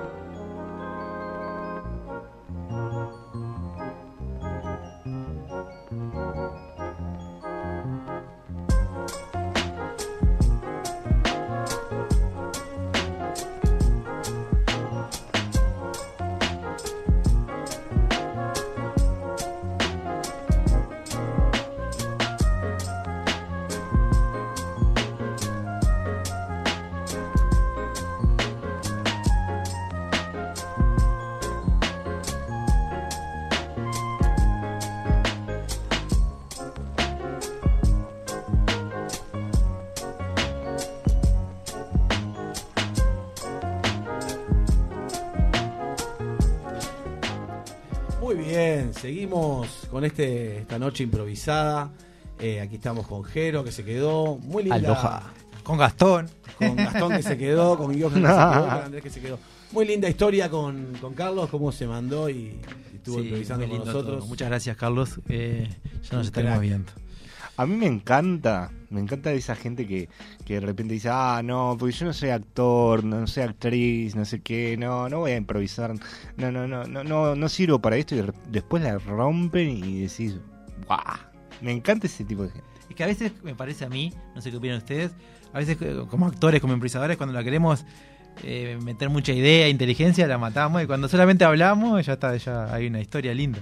No. Es un ejercicio lindo para mí, me parece. Eh, muy bien. Eh, Johan trajo. ¿Johan trajo? Johan trajo. Uh. Yo traje. ¿Qué trajo? Yo Para traje. convidar. Para convidar nada. Y en esta cosa de que venimos de series, Vamos a contarle a Jero. Que, eh, contale vos, Johan, que nos rebelamos contra, contra todo. Nos rebelamos contra todo. Sí, porque estuvimos hablando y decimos, ¿hablamos de series o no, no hablamos de series? Porque es muy fácil spoilear. Pero después llegamos a la conclusión que muchos de nosotros nos spoilearon cosas de las series y por eso las miramos. Estamos en contra del sistema y la mejor manera es vencerlo de adentro. O sea, Hacer contando spoiler. la serie para que la gente no las mire. Exactamente. Hablamos de series, no, no sé si spoileamos, hablamos de series. y traigo al equipo, a ver si, si, me- si ya la vieron o no, pero traigo una, para mí una excelente serie A en, ver. en estos tiempos que se llama Sandman. Sandman. ¿Hombre arena? El hombre arena. No la, no ¿Alguno la vi. La nombraron, pero nunca la vi. No. Está inspirada en los eh, cómics de, de DC Comics. Sí. Este, cómics de los años 90, creo, por ahí, 80. Este, que bueno, se trata básicamente de El Señor del Sueño, de Morfeo. ¿Es el señor del sueño? Morfeo es el Señor del Sueño. Entonces a Morfeo le pasan cosas a través de los humanos, ¿no? Por cuestiones de los humanos, y hay diferentes reglas, y ahí se encuentra con también hermanos o con otros reinos, como puede ser eh, el infierno, el reino del infierno, el reino también de, del deseo en un momento, este, y, es muy, muy, muy divertida. Sobre todo una cosa que, que la traigo también como para reflexionar. A ver. Esto es medio spoilercito, ¿no? Pero bueno, está. Mm. Está, está, pero no, no es- no es Todo nada lo que se diga a partir de este momento es responsabilidad de Johan. Exactamente. La gente se está desconectando Se de Radio Universal. se me tapa los oídos aquellos que no quieren este o No, bajan un poquito que son nuestra audiencia. bajan un poquito el lado y después sube. No, este, no, es, es totalmente trascendental, no, no, digo, no, no va nada con la historia, pero bueno. Morfeo es un personaje obviamente inmortal, digo, desde los comienzos del ser humano, habita el reino de los sueños y gracias a él nosotros soñamos, nos brinda este, fantasías, sueños, emociones, este, in- cuestiones inconsci- deseos inconscientes y demás. Este, entonces está. De repente él a veces genera este, apariciones en la vigilia. ¿Vos entendiste qué es lo que dijo? A ver. Sí. ¿Qué? Como que genera. Se, el- se, para- se- se- se materializa, digamos que, fantasmas. que- que- que- ¿Aparece? aparece. Ah. Aparece, pero durante la vigilia. ¿Qué es la vigilia? La vigilia es cuando uno está despierto. Ah, ¿en el día aparece? En el día puede aparecer. Él mismo dice, bueno, es un dios, una especie de dios. Es inmortal y bueno, quiero aparecer. ¿Pero está, está basado esto en la mitología griega o, o Hay es- algo o de eso. Esto es todo ficción, ¿eh? Hay, hay, hay referencias, obviamente, de la mitología griega, romana y qué sé yo, porque bueno, Morfeo. ¿Pero Morfeo no es de forma? No. Morfosis. Bueno, puede ser de forma, sí. Si está escuchando Noches Improvisadas por primera vez, sepa que nosotros no tenemos la menor idea de lo que hablamos. Seguí, Johan. Yo estoy hablando de la serie. De la serie sí tengo idea y se está esto. Ahora, si toman de referencia la mitología romana, la griega o la persa, no tengo idea. Acá dice que toman el mito moderno y la fantasía os- oscura. La fantasía oscura. Tiene como una cosa oscura, como una estética. Yo diría estética oscura, que para mí la hace muy No vistosa. se ve nada, digamos. Este. y, y no, y que. Y bueno, iba a esta escena, ¿no? Este, de repente aparece Morfeo y, y no me acuerdo con qué otra otro hermano de él está hablando, si era con Deseo, no, creo que con la muerte. La muerte es Qué familia, Jero, ¿eh? Exactamente. Estaba hablando con la muerte, que está muy buena. Tienen que ver la representación de la muerte en la serie esa. ¿Es una persona, un actor o una actriz? est- está personificada, obviamente. ¿Tenemos que decir a quién pondríamos nosotros? Eh, sería interesante. Opa. sería interesante. ¿Quién podría ser? la- Bueno, se sabe. ¿eh? Morgan Freeman es Dios, todo el mundo lo sabe. En varias películas es Dios. sí, creo que sí. Habría que encontrarle su antítet anti. ¿Qui- ¿Quién sería, tú, para- después seguimos, pero quién sería la- eh, un actor o una actriz que represente la Eh, muerte? que representa- para mí tiene que ser una persona muy dulce. Como que lo contrario a lo que uno puede pensar que de terrorífico, muy dulce. ¿Quién sería para vos, Maxi? No, yo creo que, no sé, yo la haría más como macabra, onda de guasón, la haría como ese, por ese lado de la muerte, ¿no? No tan parca, tan... ¿Vos a quién pondría Jero? Pa, está difícil, ¿eh? Está difícil. Eh, creo, estoy casi seguro que pondría a un actor o una actriz inglesa. inglesa. solo, solo por el tonito de voz. Yo pondría- decime, sí. Creo que al que al que hace de, no me acuerdo el nombre del actor, pero hace un rol en Harry Potter. Eh, déjame acordarme el nombre del rol. Ah, que hace el, el que se transforma en hombre lobo. Ah, Sirius Sí. Black. No, Sirius Black No, no. no, yo sé No. quién es. No, Es no, inglés. no sé. Pero, pero no, no sé cómo se llama. Yo, yo haría que la muerte sea Natalie Joffe. Susana Jiménez. Yo pienso que Susana Jiménez también podría ser. Ah, es muy buena muerte. Eh, es La buena reina muerte. podría ser perfectamente. La reina. Bueno, Mirta Legrand sería Claro, ¿no? No, yo creo que Mirta Legrand es hermana de la muerte o parentesco, pero no sé si es la muerte. No, sabes. Bueno, seguí, seguí, seguí. Y, y bueno, la cuestión es que se, se estaban hablando porque habían tenido ahí un encontronazo, la muerte y el sueño. Este, entonces estaban en un era en la época de los años tipo 2 después de Cristo, tipo onda la gente eh, es- estaba en una taberna donde la gente se servía en, en unas copas de madera. Porque antes de Cristo no hacía eso. ¿Cómo? Antes de Cristo no hacía eso la gente. Eh, No, no sé, imagino que sí, pero bueno. No, no, claro. pero pero bueno, digo como para ambientarlos en cómo sería una taberna en el, en el siglo I. Bien.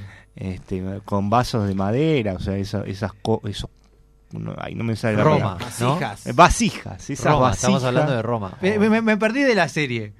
La cuestión es que estaba la muerte y el sueño en, en una taberna de este de ahí de en un lugar del mundo en un, Un lugar de mala, de mala muerte. En un lugar de mala muerte. Entonces había una unas personas charlando de y se reían, ah, porque no, porque si yo fuera inmortal, no sé qué, no sé cuánto. Entonces la muerte y el sueño los escuchan y les llama la atención de estos hombres que se están como este burlando de la muerte, por así decirlo. Y dice, ah, así que sí, a vos te gustaría ser inmortal, ¿no? Entonces se acerca el sueño y le dice, ¿a vos te gustaría ser inmortal? y sigue como en el chiste, no sé sí, pues sí, me gustaría ser inmortal. Ah, bien, bueno, ahora sos inmortal. Entonces, y le dice, y en 100 años nos vamos a volver a ver en, el mismo, en la misma taberna. Entonces, tipo, en 100 años vuelven a la misma taberna. Es- y- pero, pero pasó, en, la, en la serie pasó Años algo. 102 después de Cristo. Claro. Claro, año 102 después de Cristo, se vuelve a encontrar con el mismo hombre. Y le pregunta si no había sido horrible este no ver morir a todos sus seres queridos y- y- y él seguir vivo. Dice, no, para nada. Este, pude hacer mil millones de cosas, este, no, ni, ni ahí, ni ahí. Entonces dice, bueno, está bien, te espero, nos vemos dentro de 100 años más. Y ahí van de nuevo y así lo encuentra como 10 veces, de repente era un gran estanciero con 10 millones de cosas, de repente había tenido una vida horrible durante esos 100 años porque había visto había habido una guerra y en esa guerra lo había perdido todo y fue horrible, pero sin embargo quería seguir viviendo y es un personaje que está muy bueno porque al sueño este que, que lo muestran como un lugar como muy con falta de humanidad, ¿no? Él en un momento quiere tener, tiene esa curiosidad de querer saber cómo se siente el ser humano, cómo es ser humano. Entonces eh, se presenta esta oportunidad y genera amistad con esta persona que cada 100 años se encuentra este y le cuenta, bueno, contame, ¿qué viviste? ¿Cómo te sentiste? Eh, ¿Y cuál es la se- reflexión que ¿Querés querés seguir sintiendo, se- ser inmortal? Yo Si tengo una duda antes. ¿Cuál es la, la edad de esa persona? Y hoy ¿Qué por hace? hoy... No, no, la persona cada Hoy 100 por años, cada 100 años con qué edad vuelve. Eh, Con no, la edad que sí, le hizo el está hechizo, igual, claro, igual. con la edad que le Se hizo quedó el hechizo. en 34 y quedó en 34. Inmo- Cua- Inmortal, 40 tipo, años, si le encajan un balazo no muere. Claro, está de menos estar en una guerra y Es saber que vos no inmortal, vas a el morir. es inmortal, o sea. No, pero viste estar que en una guerra y saber que vos no vas a morir. Es como medio. O no, o, embole, o- o- o sos tremendo superhéroe, es tipo, total no voy a morir. Sí, pero además sí. Pero el balazo te lo vas a, te va a doler igual, o Ah, y sea, bueno, pero no morís. Y en bueno, coma, 10 10 años. claro, claro. ¿Y la reflexión entonces que íbamos, dijiste? Eh, No, y la reflexión es como que, que la vida está buena eh, em, y que bueno, hay altos y bajos y, y de repente y que en realidad hay que aprender, eh, se aprende a vivirla. Me parece que es aprenderla a vivir, que es esto que le muestra el, el personaje humano a, a Morfeo, ¿no? Que Morfeo pensaba, bueno, como yo soy inmortal, no, Morfeo no yo. como yo Fuertes soy declaraciones de Johan. como yo soy inmortal, este, estoy embolado de, de, de esta inmortalidad. Quiero saber cómo es vivir una triste y pobre vida mortal de apenas 100 años en toda la existencia. Está bien. Un aprendizaje. Jero, ¿qué serie estás viendo si estás viendo alguna cosa? ¿O qué viste de una Eh, película, algo que hayas visto? Ahora empecé a ver la, la segunda de Game of Thrones, pero... ¿La segunda eh, de temporada o la segunda serie? No, no, la segunda serie esta ahora que sacaron que creo que se llama La Casa del Dragón. la casa así. del dragón. Pero quiero decir que ya estoy casi que decepcionado del minuto uno. Qué difícil. Muy difícil, muy difícil. Yo soy muy crítico con la serie, lo que pasa no, no me la banco mucho. Parece perfecto. Pero la última que vi que me gustó y que me sorprendió eh, fue Fargo. No la vi. O no, no sé, la vi. sí, es una temporada o dos, ¿no? Son, tres, creo. Tres. Pero son todas, están separadas, no, no, no siguen continuidad. Ajá, o sea que uno puede agarrar desde la 2, la 3. ¿Y de qué trata Fa- Fargo? Ah, qué difícil explicártelo. Eh, trata como de crímenes que suceden en cierta parte de la historia en un lugar específico de Estados Unidos. ¿Siempre en el mismo lugar? Siempre o en los alrededores. Sí, en los alrededores. Cada 10 Pero años en el mismo zona. lugar se comete un crimen. Pero es medio así, es medio así. Es medio así y los crímenes sí fueron reales, o sea, sí sucedieron. O sea, está ambientado en, en la, verdad, en, la, en la verdadera vida Claro, real. Pero ta, hay cosas que obviamente no. Ahí va. increíble, che. Y Andrés, ¿vos qué estás viendo? Contanos o qué. Yo que estoy viendo, estoy volviendo a ver Breaking Bad. Mira. Opa. Uh, Y es un clásico. Sí, está bueno. Ahora lo, lo miro desde el punto de vista actoral. Porque, le- no sé, ver cómo actúan de- en la cámara, no sé, lo estoy viendo desde ese punto de vista para, para aprender. Me parece muy bien. Así vas vos después a, a encarnar ese personaje. Así voy yo a, vender cosas. Y vos, Maxi, ¿qué- ¿no tiene, estás viendo series o contanos algo de tu vida, algo que te haya pasado la semana No. que nos quieras contar? Eh, Bueno, mi vida, la vida ha pasado, la vida Una sigue reflexión. pasando. No, alguna reflexión que hay que estar siempre alerta a la buena energía. Eso Bueno. nada más. No, y ver nada, la verdad que me yo veo una serie y ya con esa serie me alcanza. es como que está, después te me echo televisión, te me echo eventos deportivos, es como que a veces me cuesta seguir. Vos sos más de los deportes, sos más, sos más de esta radio. Claro, yo soy más de la radio. Es un y 970. Tengo Claro. espa- espacio de una o dos horas para ver algo, no más después. ¿Por día? Y sí, claro. Claro. Entonces no, no te puedo ver tres series. Es así. Y no, nada, ahí estoy mirando la del avión que la gente... la que siempre... La, La del avión. La recomiendo todos los ¿Cuál días. es la del ¿Cuál? avión? Manifiesto. Que, Ah, manifiesto. Claro, manifiesto. como cinco años de vida y tiene como Sí, sí, sí, le con- estuvo ah, que contando están volando la todo el tiempo en un avión y no pueden parar o algo así. No, e- e- esa la vi, la vi, es como un evento apocalíptico. Ah, pensé que era esa. tipo nada que ver. Planean. Este, pero no, no, no, este, tengo igual una pregunta para ver, hacerles. a ver, pregunte. Que- relacionada un poco a la serie esta, ¿no? De, de no esta de, De. Manifiesto, sino de sí, la de Sand- Sandman. Este, si, si ustedes pudiesen ser un dioses este, dentro de lo que es mitología griega o romana o, o de estos personajes Sí. míticos, ¿cuáles serían? Bueno, estás, estás eh, asumiendo que nosotros tenemos el conocimiento de todos ellos. Yo tendría que yo creo que no sé cuáles hay. Debe haber un dios para todo. Sí, yo Un dios que- para. En- sin entendiendo saber- que hay un dios para todo, por Sin ejemplo. saber de qué son, yo sería como un dios de las reacciones, sería. El ¿Qué dios de las eso? reacciones. Claro, como que podría controlar a la gente si no me gustan las reacciones que tienen. Eh, pero es un dios Para- inquisidor. Es para, no, para corregir eso. Yo corrijo, el- casi como uno te domina el sueño, yo domino Sos las de- Sí, es para, medio- evitar, para evitar el odio entre la gente. como- Medio cupido. No, porque la idea es que no, no haya malos entendidos. Entonces Eh, serías bueno, el dios de lo enamoramos a todos, el- claro, el los dios- respeto. El dios de lo políticamente correcto. El dios de lo- va. No, porque a veces hay reacciones que no son políticamente correctas y estarían bien que se hagan. Entonces le dirías a la persona, no, tenés que ser más, eh, más malo en tu reacción. Vos estás corrigiendo las reacciones de la gente. pues. Sos un, un moldeador de conducta. Moldeador de conductas. Ese sería como mi, mi rama. Escuchando a Maxi. Inventando, sí, ahora que se podía decir cualquier cosa. Me vinieron ganas de hoy hacer la columna de los tomates. ¿Tienen ganas? Bueno, Pa, bueno. me- qué enigma. Igual, para el público que nos escucha recién, no sé si sabe lo que es la columna de los tomates. puedes contar vos, Johan. La columna de los tomates en realidad nace a partir de la historia, ¿verdad? Exactamente. En la cual, en un momento dado, se van a encontrar determinados personajes de la historia para que nosotros, este, en este rol de entrevistadores, podamos hacerle preguntas acerca de, bueno, de lo que están viviendo, de lo que les está pasando. Básicamente es empezar a hacer el segundo radioteatro de la noche y más o menos a la mitad cortarlo y hacerle una entrevista a alguno o alguno de esos personajes. Acá, Eh, en vivo. acá Echamos en a vivo. alguien y sentamos a ese personaje. Y para eso tenemos que preguntarle a Gastón si tiene a mano la, eh, la canción. Eh, ¿Cómo era la canción de los tomates? Archivo 462 Tomates, Tomatoes. Tomatoes, tomatoes. Tomatoes, debe estar ahí en archivo. A ver si está. Gastón. Tomatoes, Si no, yo la tengo acá.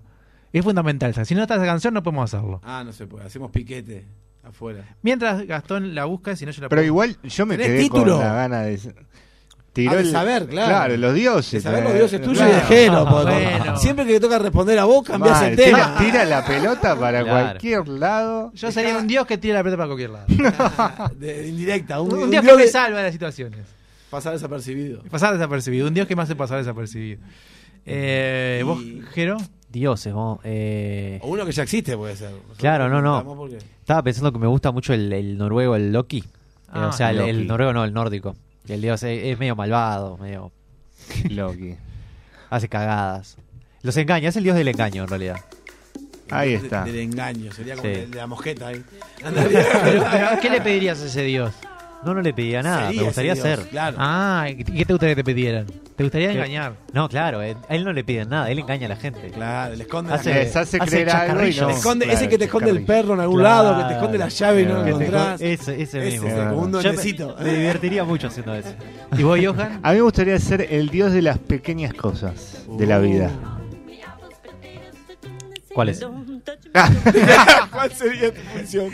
Eh, mi función Nadie te llamaría. Mi, función sería darte placer cuando tomás, por ejemplo, un vaso de agua y estás, estás sediento y tomás un vaso de agua. Ah, no me, no me eh, facil- facilitarías la pequeña cosa. Por ejemplo, no me pondrías una señora en un semáforo para que yo ayude a cruzarla. Para que yo disfrute de eso, no. Claro, yo te doy el placer cuando haces Después que lo haga. Después de que lo hagas. Ah. exacto. Eh, tengo tres títulos para que ustedes elijan. eh, Mentira, porque hoy dijo tres y tenía dos. Así que no, le crean. Hasta que no nos repitió. diga, no le crean. Primer título. Gastón, también puedes votar. No voy a morir. Eh, la sinopsis sería, no sé porque la estoy improvisando, sería eh, eh, una persona que no va a morir. Bien, bien. Se Excelente. O que se niega a morir. Buenísimo. Fanco. Eh, en un, ¿cómo se llama esto? En un pantano de Estados Unidos, en el mismo lugar ocurren asesinatos todos los días. ¡Wow! Y la gente sigue, sigue sufriendo asesinatos a pesar de que sabe que si va ahí va a sufrir un asesinato. Esa es Fango. y Un Dios para todo es la historia de una persona que tiene iconos de distintos dioses que los va a utilizar para llevar a cabo una misión que él solo sabe o no. Oh, Jero. Está no voy a difícil. morir, Fango o un Dios para todo. Son muy buenos los tres. Eh, eh, yo puedo votar dos. Dale. Y que se decía, yo estoy entre Fango y un dios para todos. A vos te gusta el nombre, Fango. Yo empato. Empato porque voto no voy a morir porque fue la que diste menos información.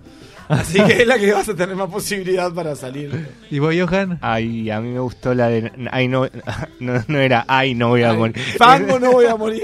Ay, fango, no voy a morir. Ah, No, no voy a morir. Y la tercera, que era. Ah, pero me para todos. complicando. Y bueno, ganó. No, no voy a morir o no. Eh, No, eh, están dos y dos. Están todos y dos. Bueno, está, No. decido yo. No, claro. Se va a llamar. Eh, eh, Blancanieves. se, va a llamar se va a llamar Fango. No voy a morir. Ah, Es un tipo que, ¿Estás que va a estás un lugar que seguro? se llama Fango, donde todo el mundo muere y no quiere morir. Hay un dios para todo. Ya se ya se llama así. Fango, no voy a morir porque hay un dios para todo. Uh, una revelación. Complicadísimo. Eh, Gastón, vamos a una pausa y a la vuelta volvemos con Fango, no voy a morir porque hay un dios para todo.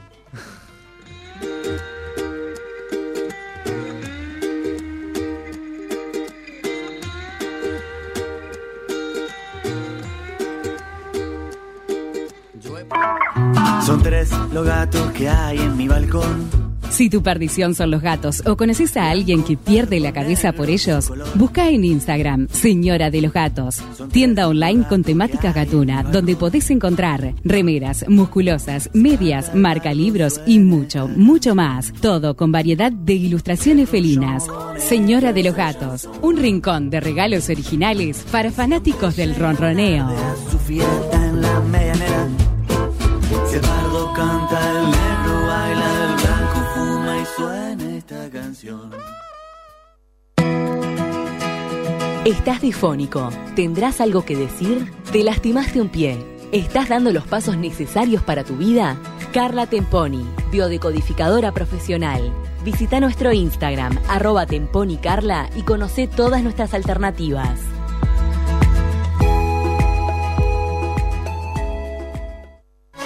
¿Te querés dar un gusto o no sabes qué regalar? Lucero, jabones artesanales y joyería artesanal. Ventas por mayor y menor. Encontranos en Instagram, arroba Lucero Joyería y Jabones.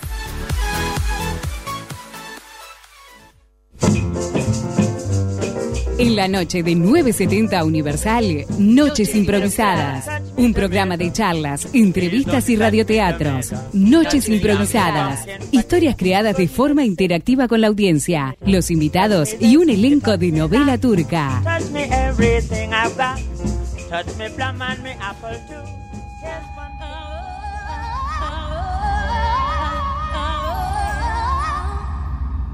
Hello, I am Space Ghost. Welcome to my show. Al 28-444-333. Con Grupo Gama te sentirás seguro. Fango. No voy a morir. Hay un Dios para todo. Nos encontramos en la ciudad de Fango. Fango era muy conocida por su pantano, también llamado Fango. ¿Por qué? Porque había fango. Fango tenía unas dimensiones aproximadas de 3 por 4 metros, no era muy grande. ¿Qué lo caracterizaba? Que en ese lugar todos los días ocurría un crimen. Pero usted me dirá, ¿para qué va la gente a ese lugar si ocurre un crimen? Si ya lo saben. Bueno, hay gente para todo. Papá, papá, papá, hoy vamos a ver un crimen. Traje las galletitas que hice, Sí. traje el mantel a cuadritos Otro crimen, hijo. y traje la cámara del abuelo para sacar muchas fotos, papá. Sí. Oh, estás emocionado porque es tu, solo tu... ¿Qué? ¿Décimo crimen? Sí, qué duras me quedaron las galletitas, papá. Desde que soy niño yo he visto más o menos como 554 crímenes. ¡Guau, papá! ¿Y vos venías con el abuelo cuando eras chiquito? Sí, venía sobre todo a las decapitaciones. ¡Wow! Eso debía estar buenísimo. ¿Cómo cambiaron los tiempos? Es que la gente venía de todos lados para ir a Fango a ver ese crimen. Eh, y como en todo el lugar donde se reunía gente, estaba el vendedor de algodón dulce y pop que le vendía a las personas que venían a concurrir a ver esos crímenes. ¿Qué tal algodón dulce? Hay Eh, pop, disculpe, señor. ¿Tendrá caramelo, acaso ¿sí? para mi hijo algodón dulce con sangre? Algodón dulce, sí. Le, le ponemos también un par de ojitos de caramelo. Le El gusta. padre no tenía un pelo de tonto. Porque mientras el hombre estaba parado en medio del fango para venderle, vino un delincuente y lo golpeó hasta robarle todo el algodón y el pop. ¡Toma! ¡Papá! Dame, dame este algodón y este pop. Dame, dale, dale, dale, dale. hijo, un crimen sucediendo en vivo y en directo. ¡Wow, papá! ¡Qué divertido! ¡Qué divertido, señor! ¡No corra, sonría! Y la gente aplaudía porque una vez más ese día había ocurrido un crimen y habían vuelto tranquilos a su casa. Y papá, y, y viste cuando el hombre le, le pegó al, al señor. Sí, fue muy emocionante, sobre todo cuando se abrió el cráneo. ¡Ey, se lastimó, viste! Y, y salpicó el pop de sangre. Sí, sangre Ah, real. ¡Qué caramelos! ¡Qué divertido, papá! ¿Cuándo venimos de vuelta? ¿Mañana? Bueno, podemos venir mañana después de que papá salga del trabajo, claro. ¡Ah, bueno! El lugar era conocido mundialmente. Jonathan McAfee se había tomado un avión desde Nueva Zelanda para llegar a Fango y estudiar qué estaba pasando ahí. Jonathan McAfee era un hombre de ciencia, pero también era un hombre espiritual, que confiaba en sus dioses. Así que en sus maletas llevaba una especie de muñecos, íconos de una antigua investigación de él, y cada ícono representaba un dios, un dios para algo. Mientras estaba en el avión, Jonathan McAfee eh, sacaba de su bolso de mano primero un dios, el dios de Este, Dios me, va a permitir como no, no, no, no tener diarrea y descomposición. Gracias Dios de la diarrea y descomposición. A ver, vamos a sacar otro, otra miniatura aquí. Uy, mira quién está acá.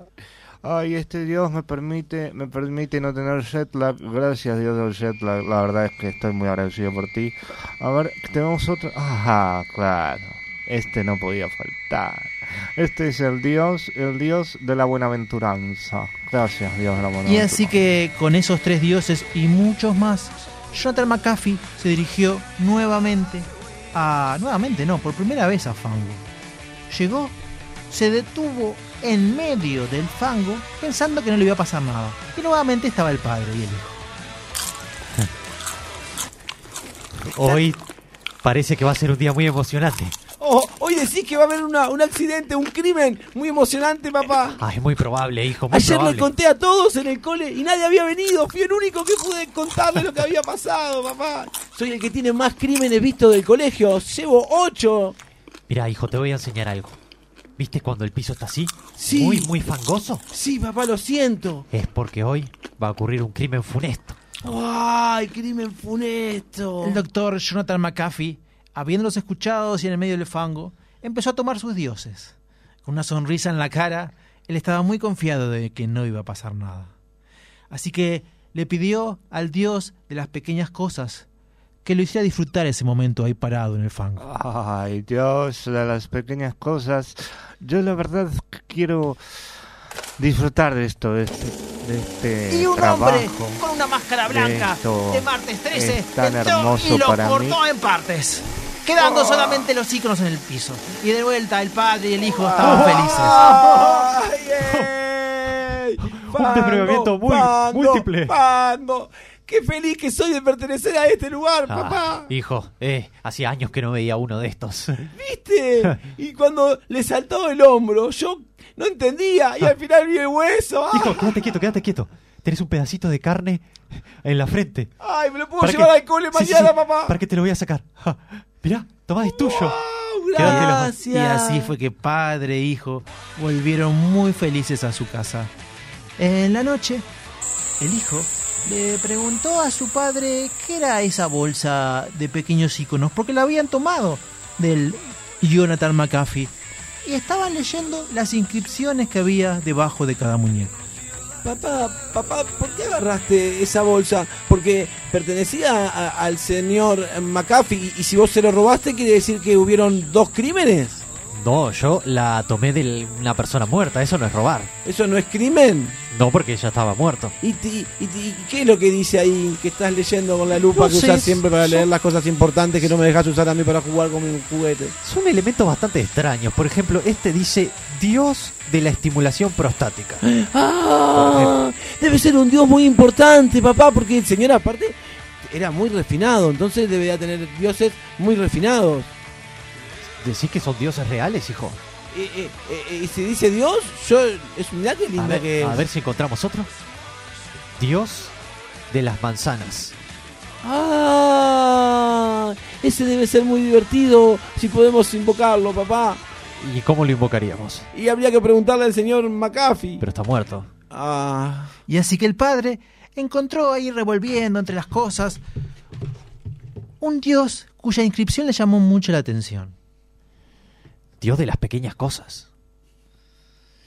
Entonces el padre ubicó encima de la estufa a los tres dioses y le propuso al hijo no ir durante tres días al fango y probar rezarle a estos dioses.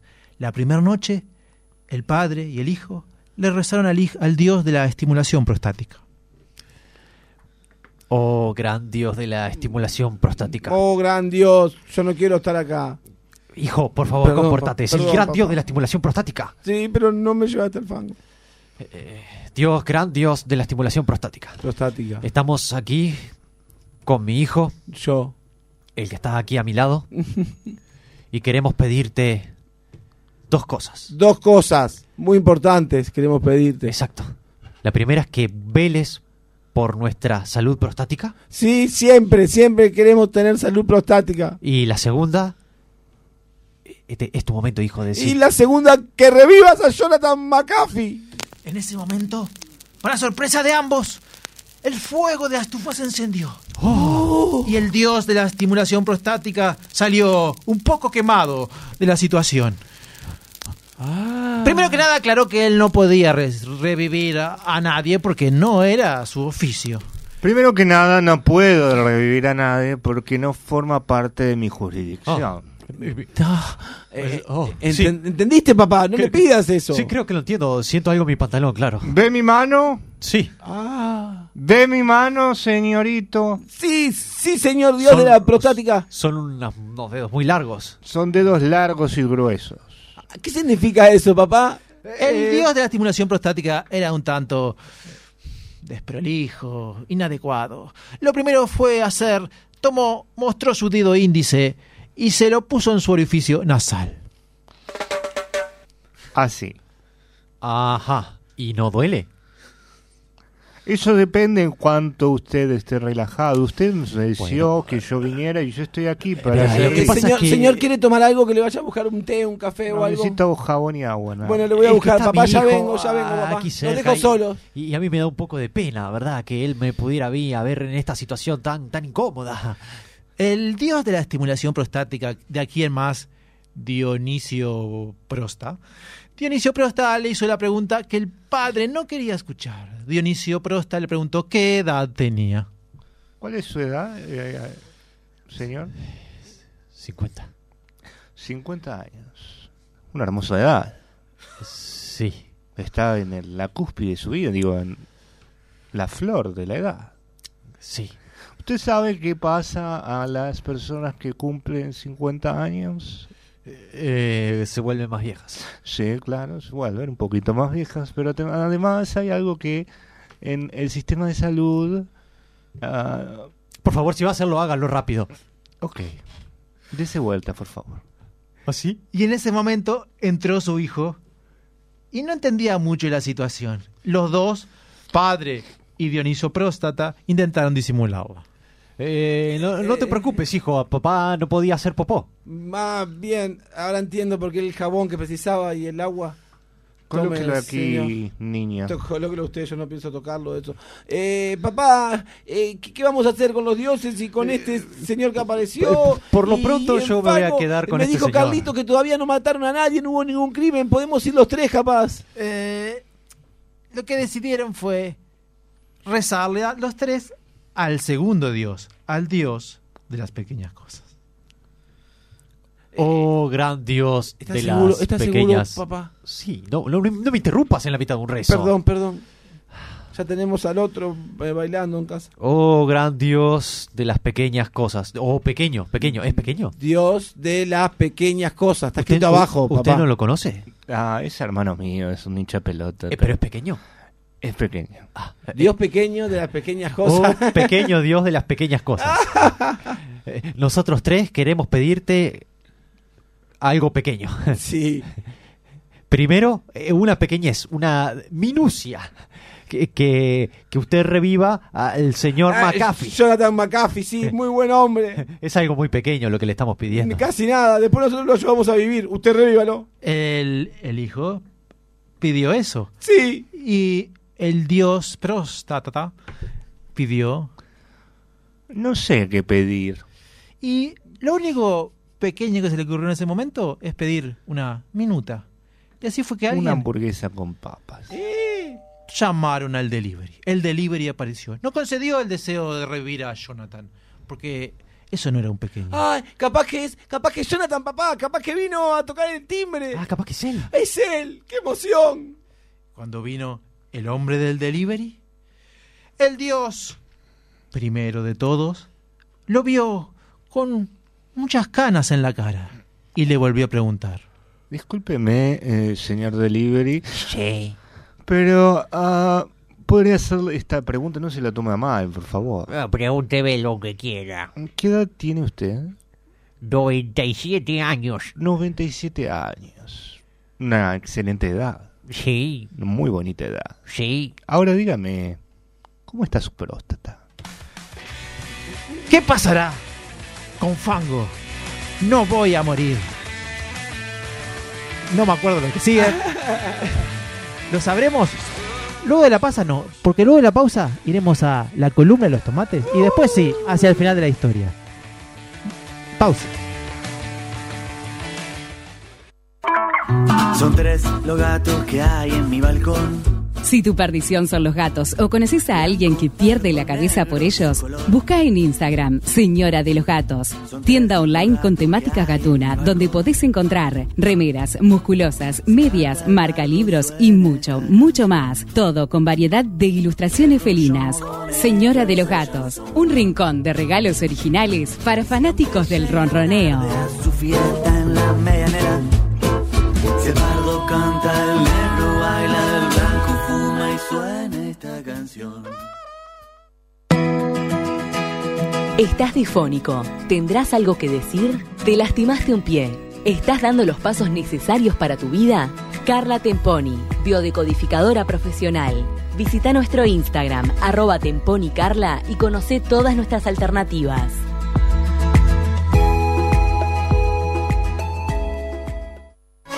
¿Te querés dar un gusto o no sabes qué regalar? Lucero, jabones artesanales y joyería artesanal. Ventas por mayor y menor. Encontranos en Instagram, arroba Lucero Joyería y Jabones.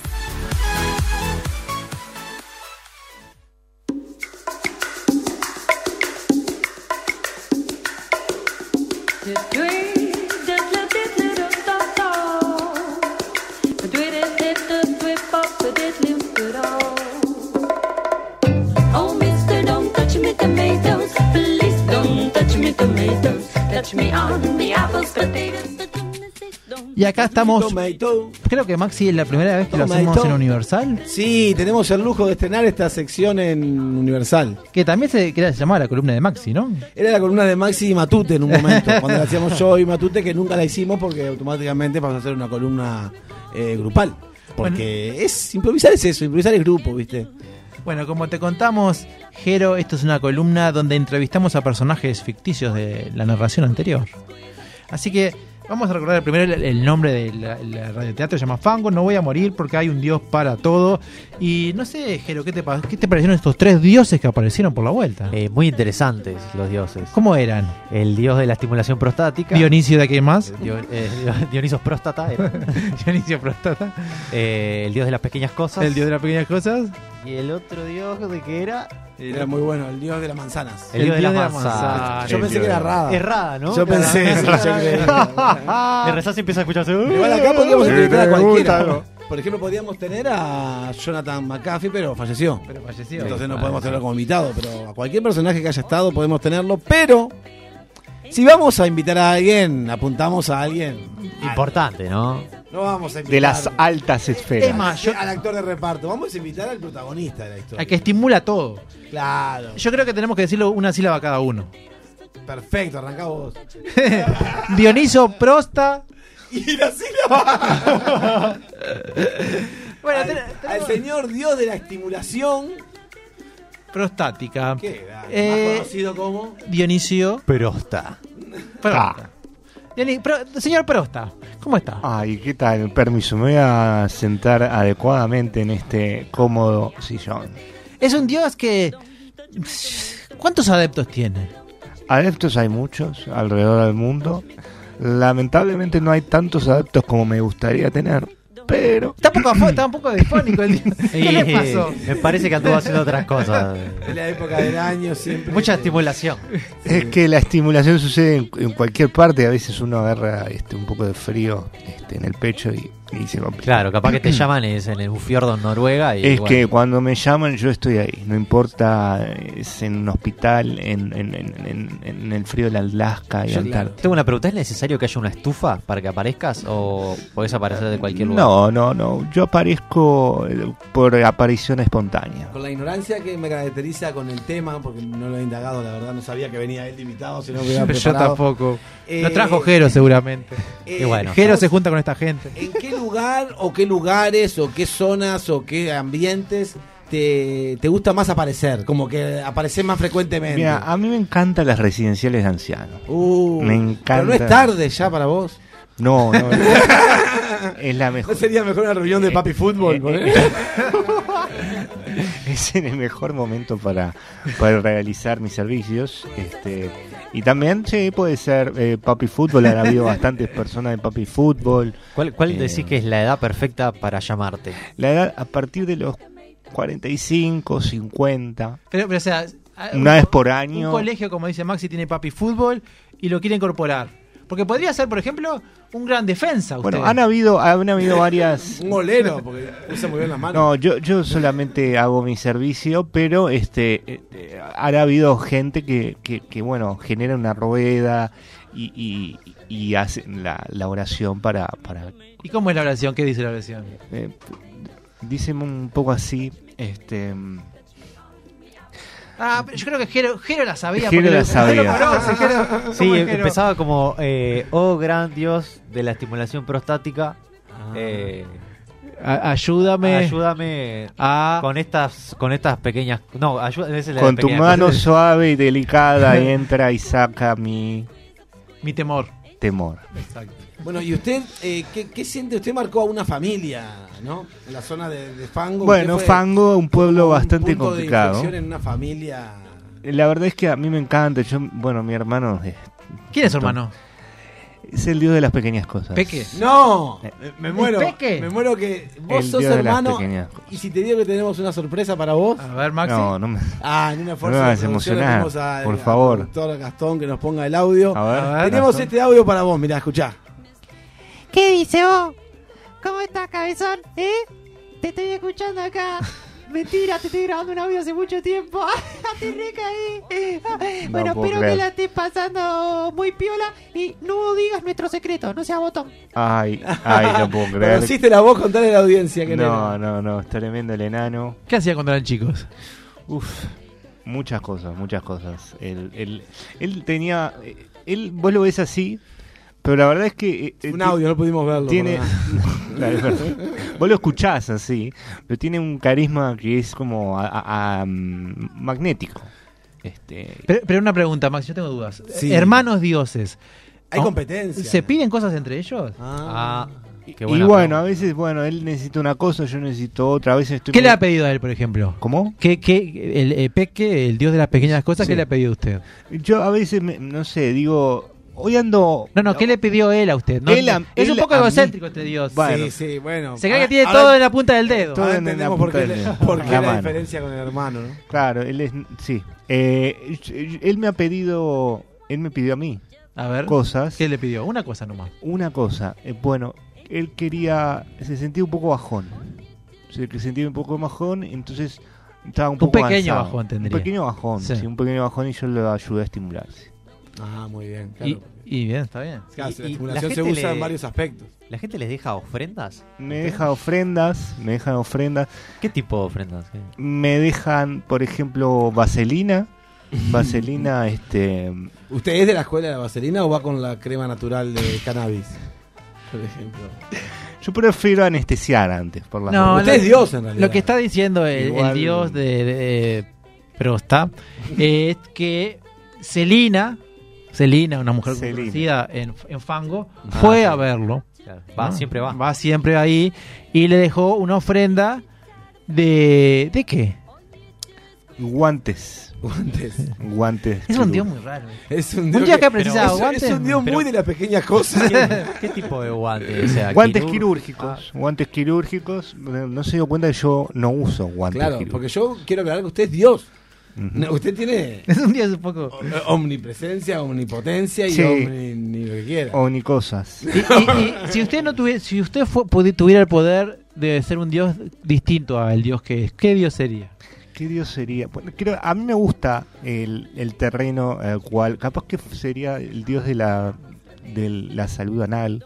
No, no, no, está, dentro de lo mismo, algo que nada que ver. Algo que nada que ver. esto- Ah, me, me gusta me gusta pescar. Oh. Me gusta pescar. El dios de los mares, ¿cómo es que se llama? Eh, El dios de la buena pesca. ah, ¿Qué hay de los rumores que usted quiso abrir en un momento como su, su, su rama de el dios de las cosas extravagantes para competir con su hermano? El dios de las... Bueno, sí. sí, no, no, no funcionó eso. Pasa que papá no, No no, apoyó, no no. apoyó la, la, la moción. ¿A quién es el padre de ustedes? Sí, ¿quién es el padre? Buena pregunta, Jero. Eh, Es que no, es ¿Qué- nuestro qué? secreto. Ah, pero tenemos Es nuestro secreto. el dios de las pequeñas cosas mandó otro audio donde revela ese secreto. Bueno, como no quería que lo dijera vos, lo digo yo. Me estoy medio nervioso. Eh, nuestro padre es el dios de las manzanas. Qué tarado que es. Es un tarado. Eh, bueno, esto revela mucho, ¿no? Sí. La gente que ha venido siguiendo la historia. Yo creo que tendremos que ir a terminarla, ¿no? Sí, eh, el- no sé, a mí me choqueó mucho esta Sí, información. a mí me llegó, a mí me, me, me tocó. Eh, vamos a, Muchas gracias, a Dios volver a la historia. favor, Muchas a gracias, a Dios de Prosta y Dios de las pequeñas cosas. Y volvemos a la historia.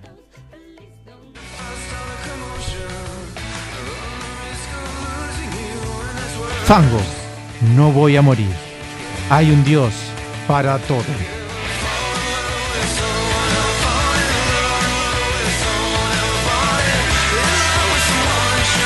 ¿Recuerdan que estábamos en la estufa?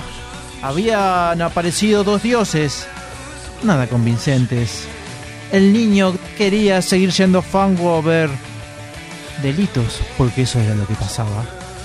Pero después de una noche de conversación entre el dios de las pequeñas cosas y el dios Prosta, y habiendo escuchado de Fargo, se les ocurrió una idea terrible.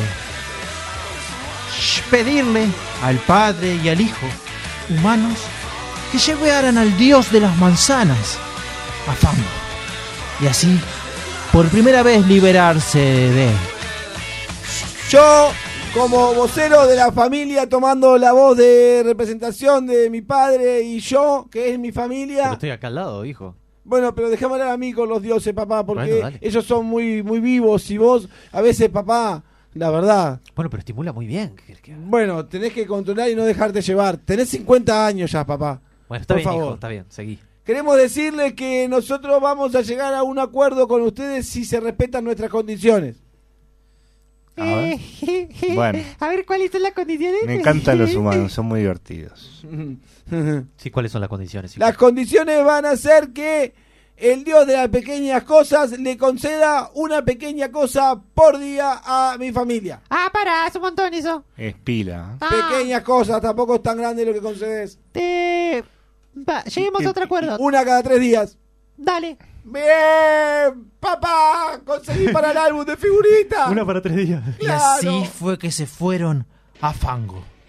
Ese día había mucha gente. Había fuegos artificiales, había pop, un montón de cosas. No se separen, vengan todos acá. Papá, Dios de las Hijo. pequeñas cosas, Dios de la ¿No próstata. entendés? Hay fuegos artificiales. Eh, no se pierdan. Hoy va a ser un crimen increíble. Así que fue el niño y puso al ícono del dios de las manzanas en medio de ahí. Y sorprendentemente, en medio del fango, una fogata apareció como una manzana gigante con bigote. Era el dios de las manzanas. El dios de las manzanas miró a la gente. No entendía mucho. Pero un hombre, un criminal, con un cuchillo, llegó a Fango y empezó a clavárselo encima. Pero chico, ¿qué es lo que estás haciendo tú? Estoy asesinando gente por placer. Pero le estás pegando a un dios. Pero es mi pequeño placer. Pero ese ese placer no va a ser tan placer porque este dios no se va a morir. Ah, ¿Cómo que no te vas a morir? Yo soy el dios de la manzana, tú no me conoces. ¿Y si te hago esto? Ah, pero para mí eso no es nada porque la manzana cicatrizamos enseguida. Ay, y si le hago esto? Señor, está quedando pegado con toda la gente que está mirando. La gente estaba furiosa. ¿Vio? Por culpa suya. Eh, eh, no muere, loco. ¿Qué pasa? ¿Por qué no hay sangre, vos, eh? el crimen. Dale, vos. El dios de las manzanas era inmortal. Y por primera vez en muchísimos años, ese día no había habido un crimen en Fargo. Pero el hombre de las manzanas, un poco avergonzado y rojo por sus hijos, los llamó y les dijo claramente que estaban castigados. ¿Qué pasa, papá? Al dios de las pequeñas cosas Castigado. le mandó a estudiar. Va a estudiar castigado. Pero yo no estudio libros grandes. la boca a estudiar castigado. Y al dios ¿Qué pasa, papá? Prosta le pidió que lo ayudara, estimulara o lo que sea a ser un mejor estudiante. Te vamos a usar toda la estimulación que tú tienes para que estudie más. Para que sea un dios mucho más preparado que yo. que simplemente papá. es manzana verde, manzana roja. Por otro lado, el padre y el hijo humanos volvieron a su casa. Sin dioses, sin delitos, se sentaron enfrente de la fogata. Hijo, nuestros días van a ser aburridos sin crímenes. Sí, papá. ¿Te, te puedo mostrar algo? ¿Qué? Mira, me, me robé esta cadenita en Pango. Oh, cometiste un crimen. Para que no se perdiera la tradición. Lo hice por el pueblo, papá. Qué bien, hijo, sos un criminal. Es que secreto. las tradiciones no se pueden terminar, y menos en Fango, porque ese día nadie murió, porque hay muchos dioses para todos, o algo así, como el dios primero y Gobián, como el hijo y el dios manzana. Maxi Constella, y el dios, como el dios de las pequeñas cosas y el padre, Jero Pisanelli, también conocido como... y en nuestros controles está eh, Rafa y Gastón, a los cuales agradecemos muchos. Y bueno, Y le- como nuestro narrador Andrés Pastorini. muy bien, y llamó, y bueno, un saludo a toda nuestra audiencia. Y un saludo al programa que viene ahora en Radio Universal. No se lo pierdan, ponete las pilas. Nos vemos la semana próxima. Jero, ¿pasaste bien? Pasé espectacular. Muchas gracias por acompañarnos. Sobre todo con el dios de la estimulación prostática. Cuídense. Chau, chau.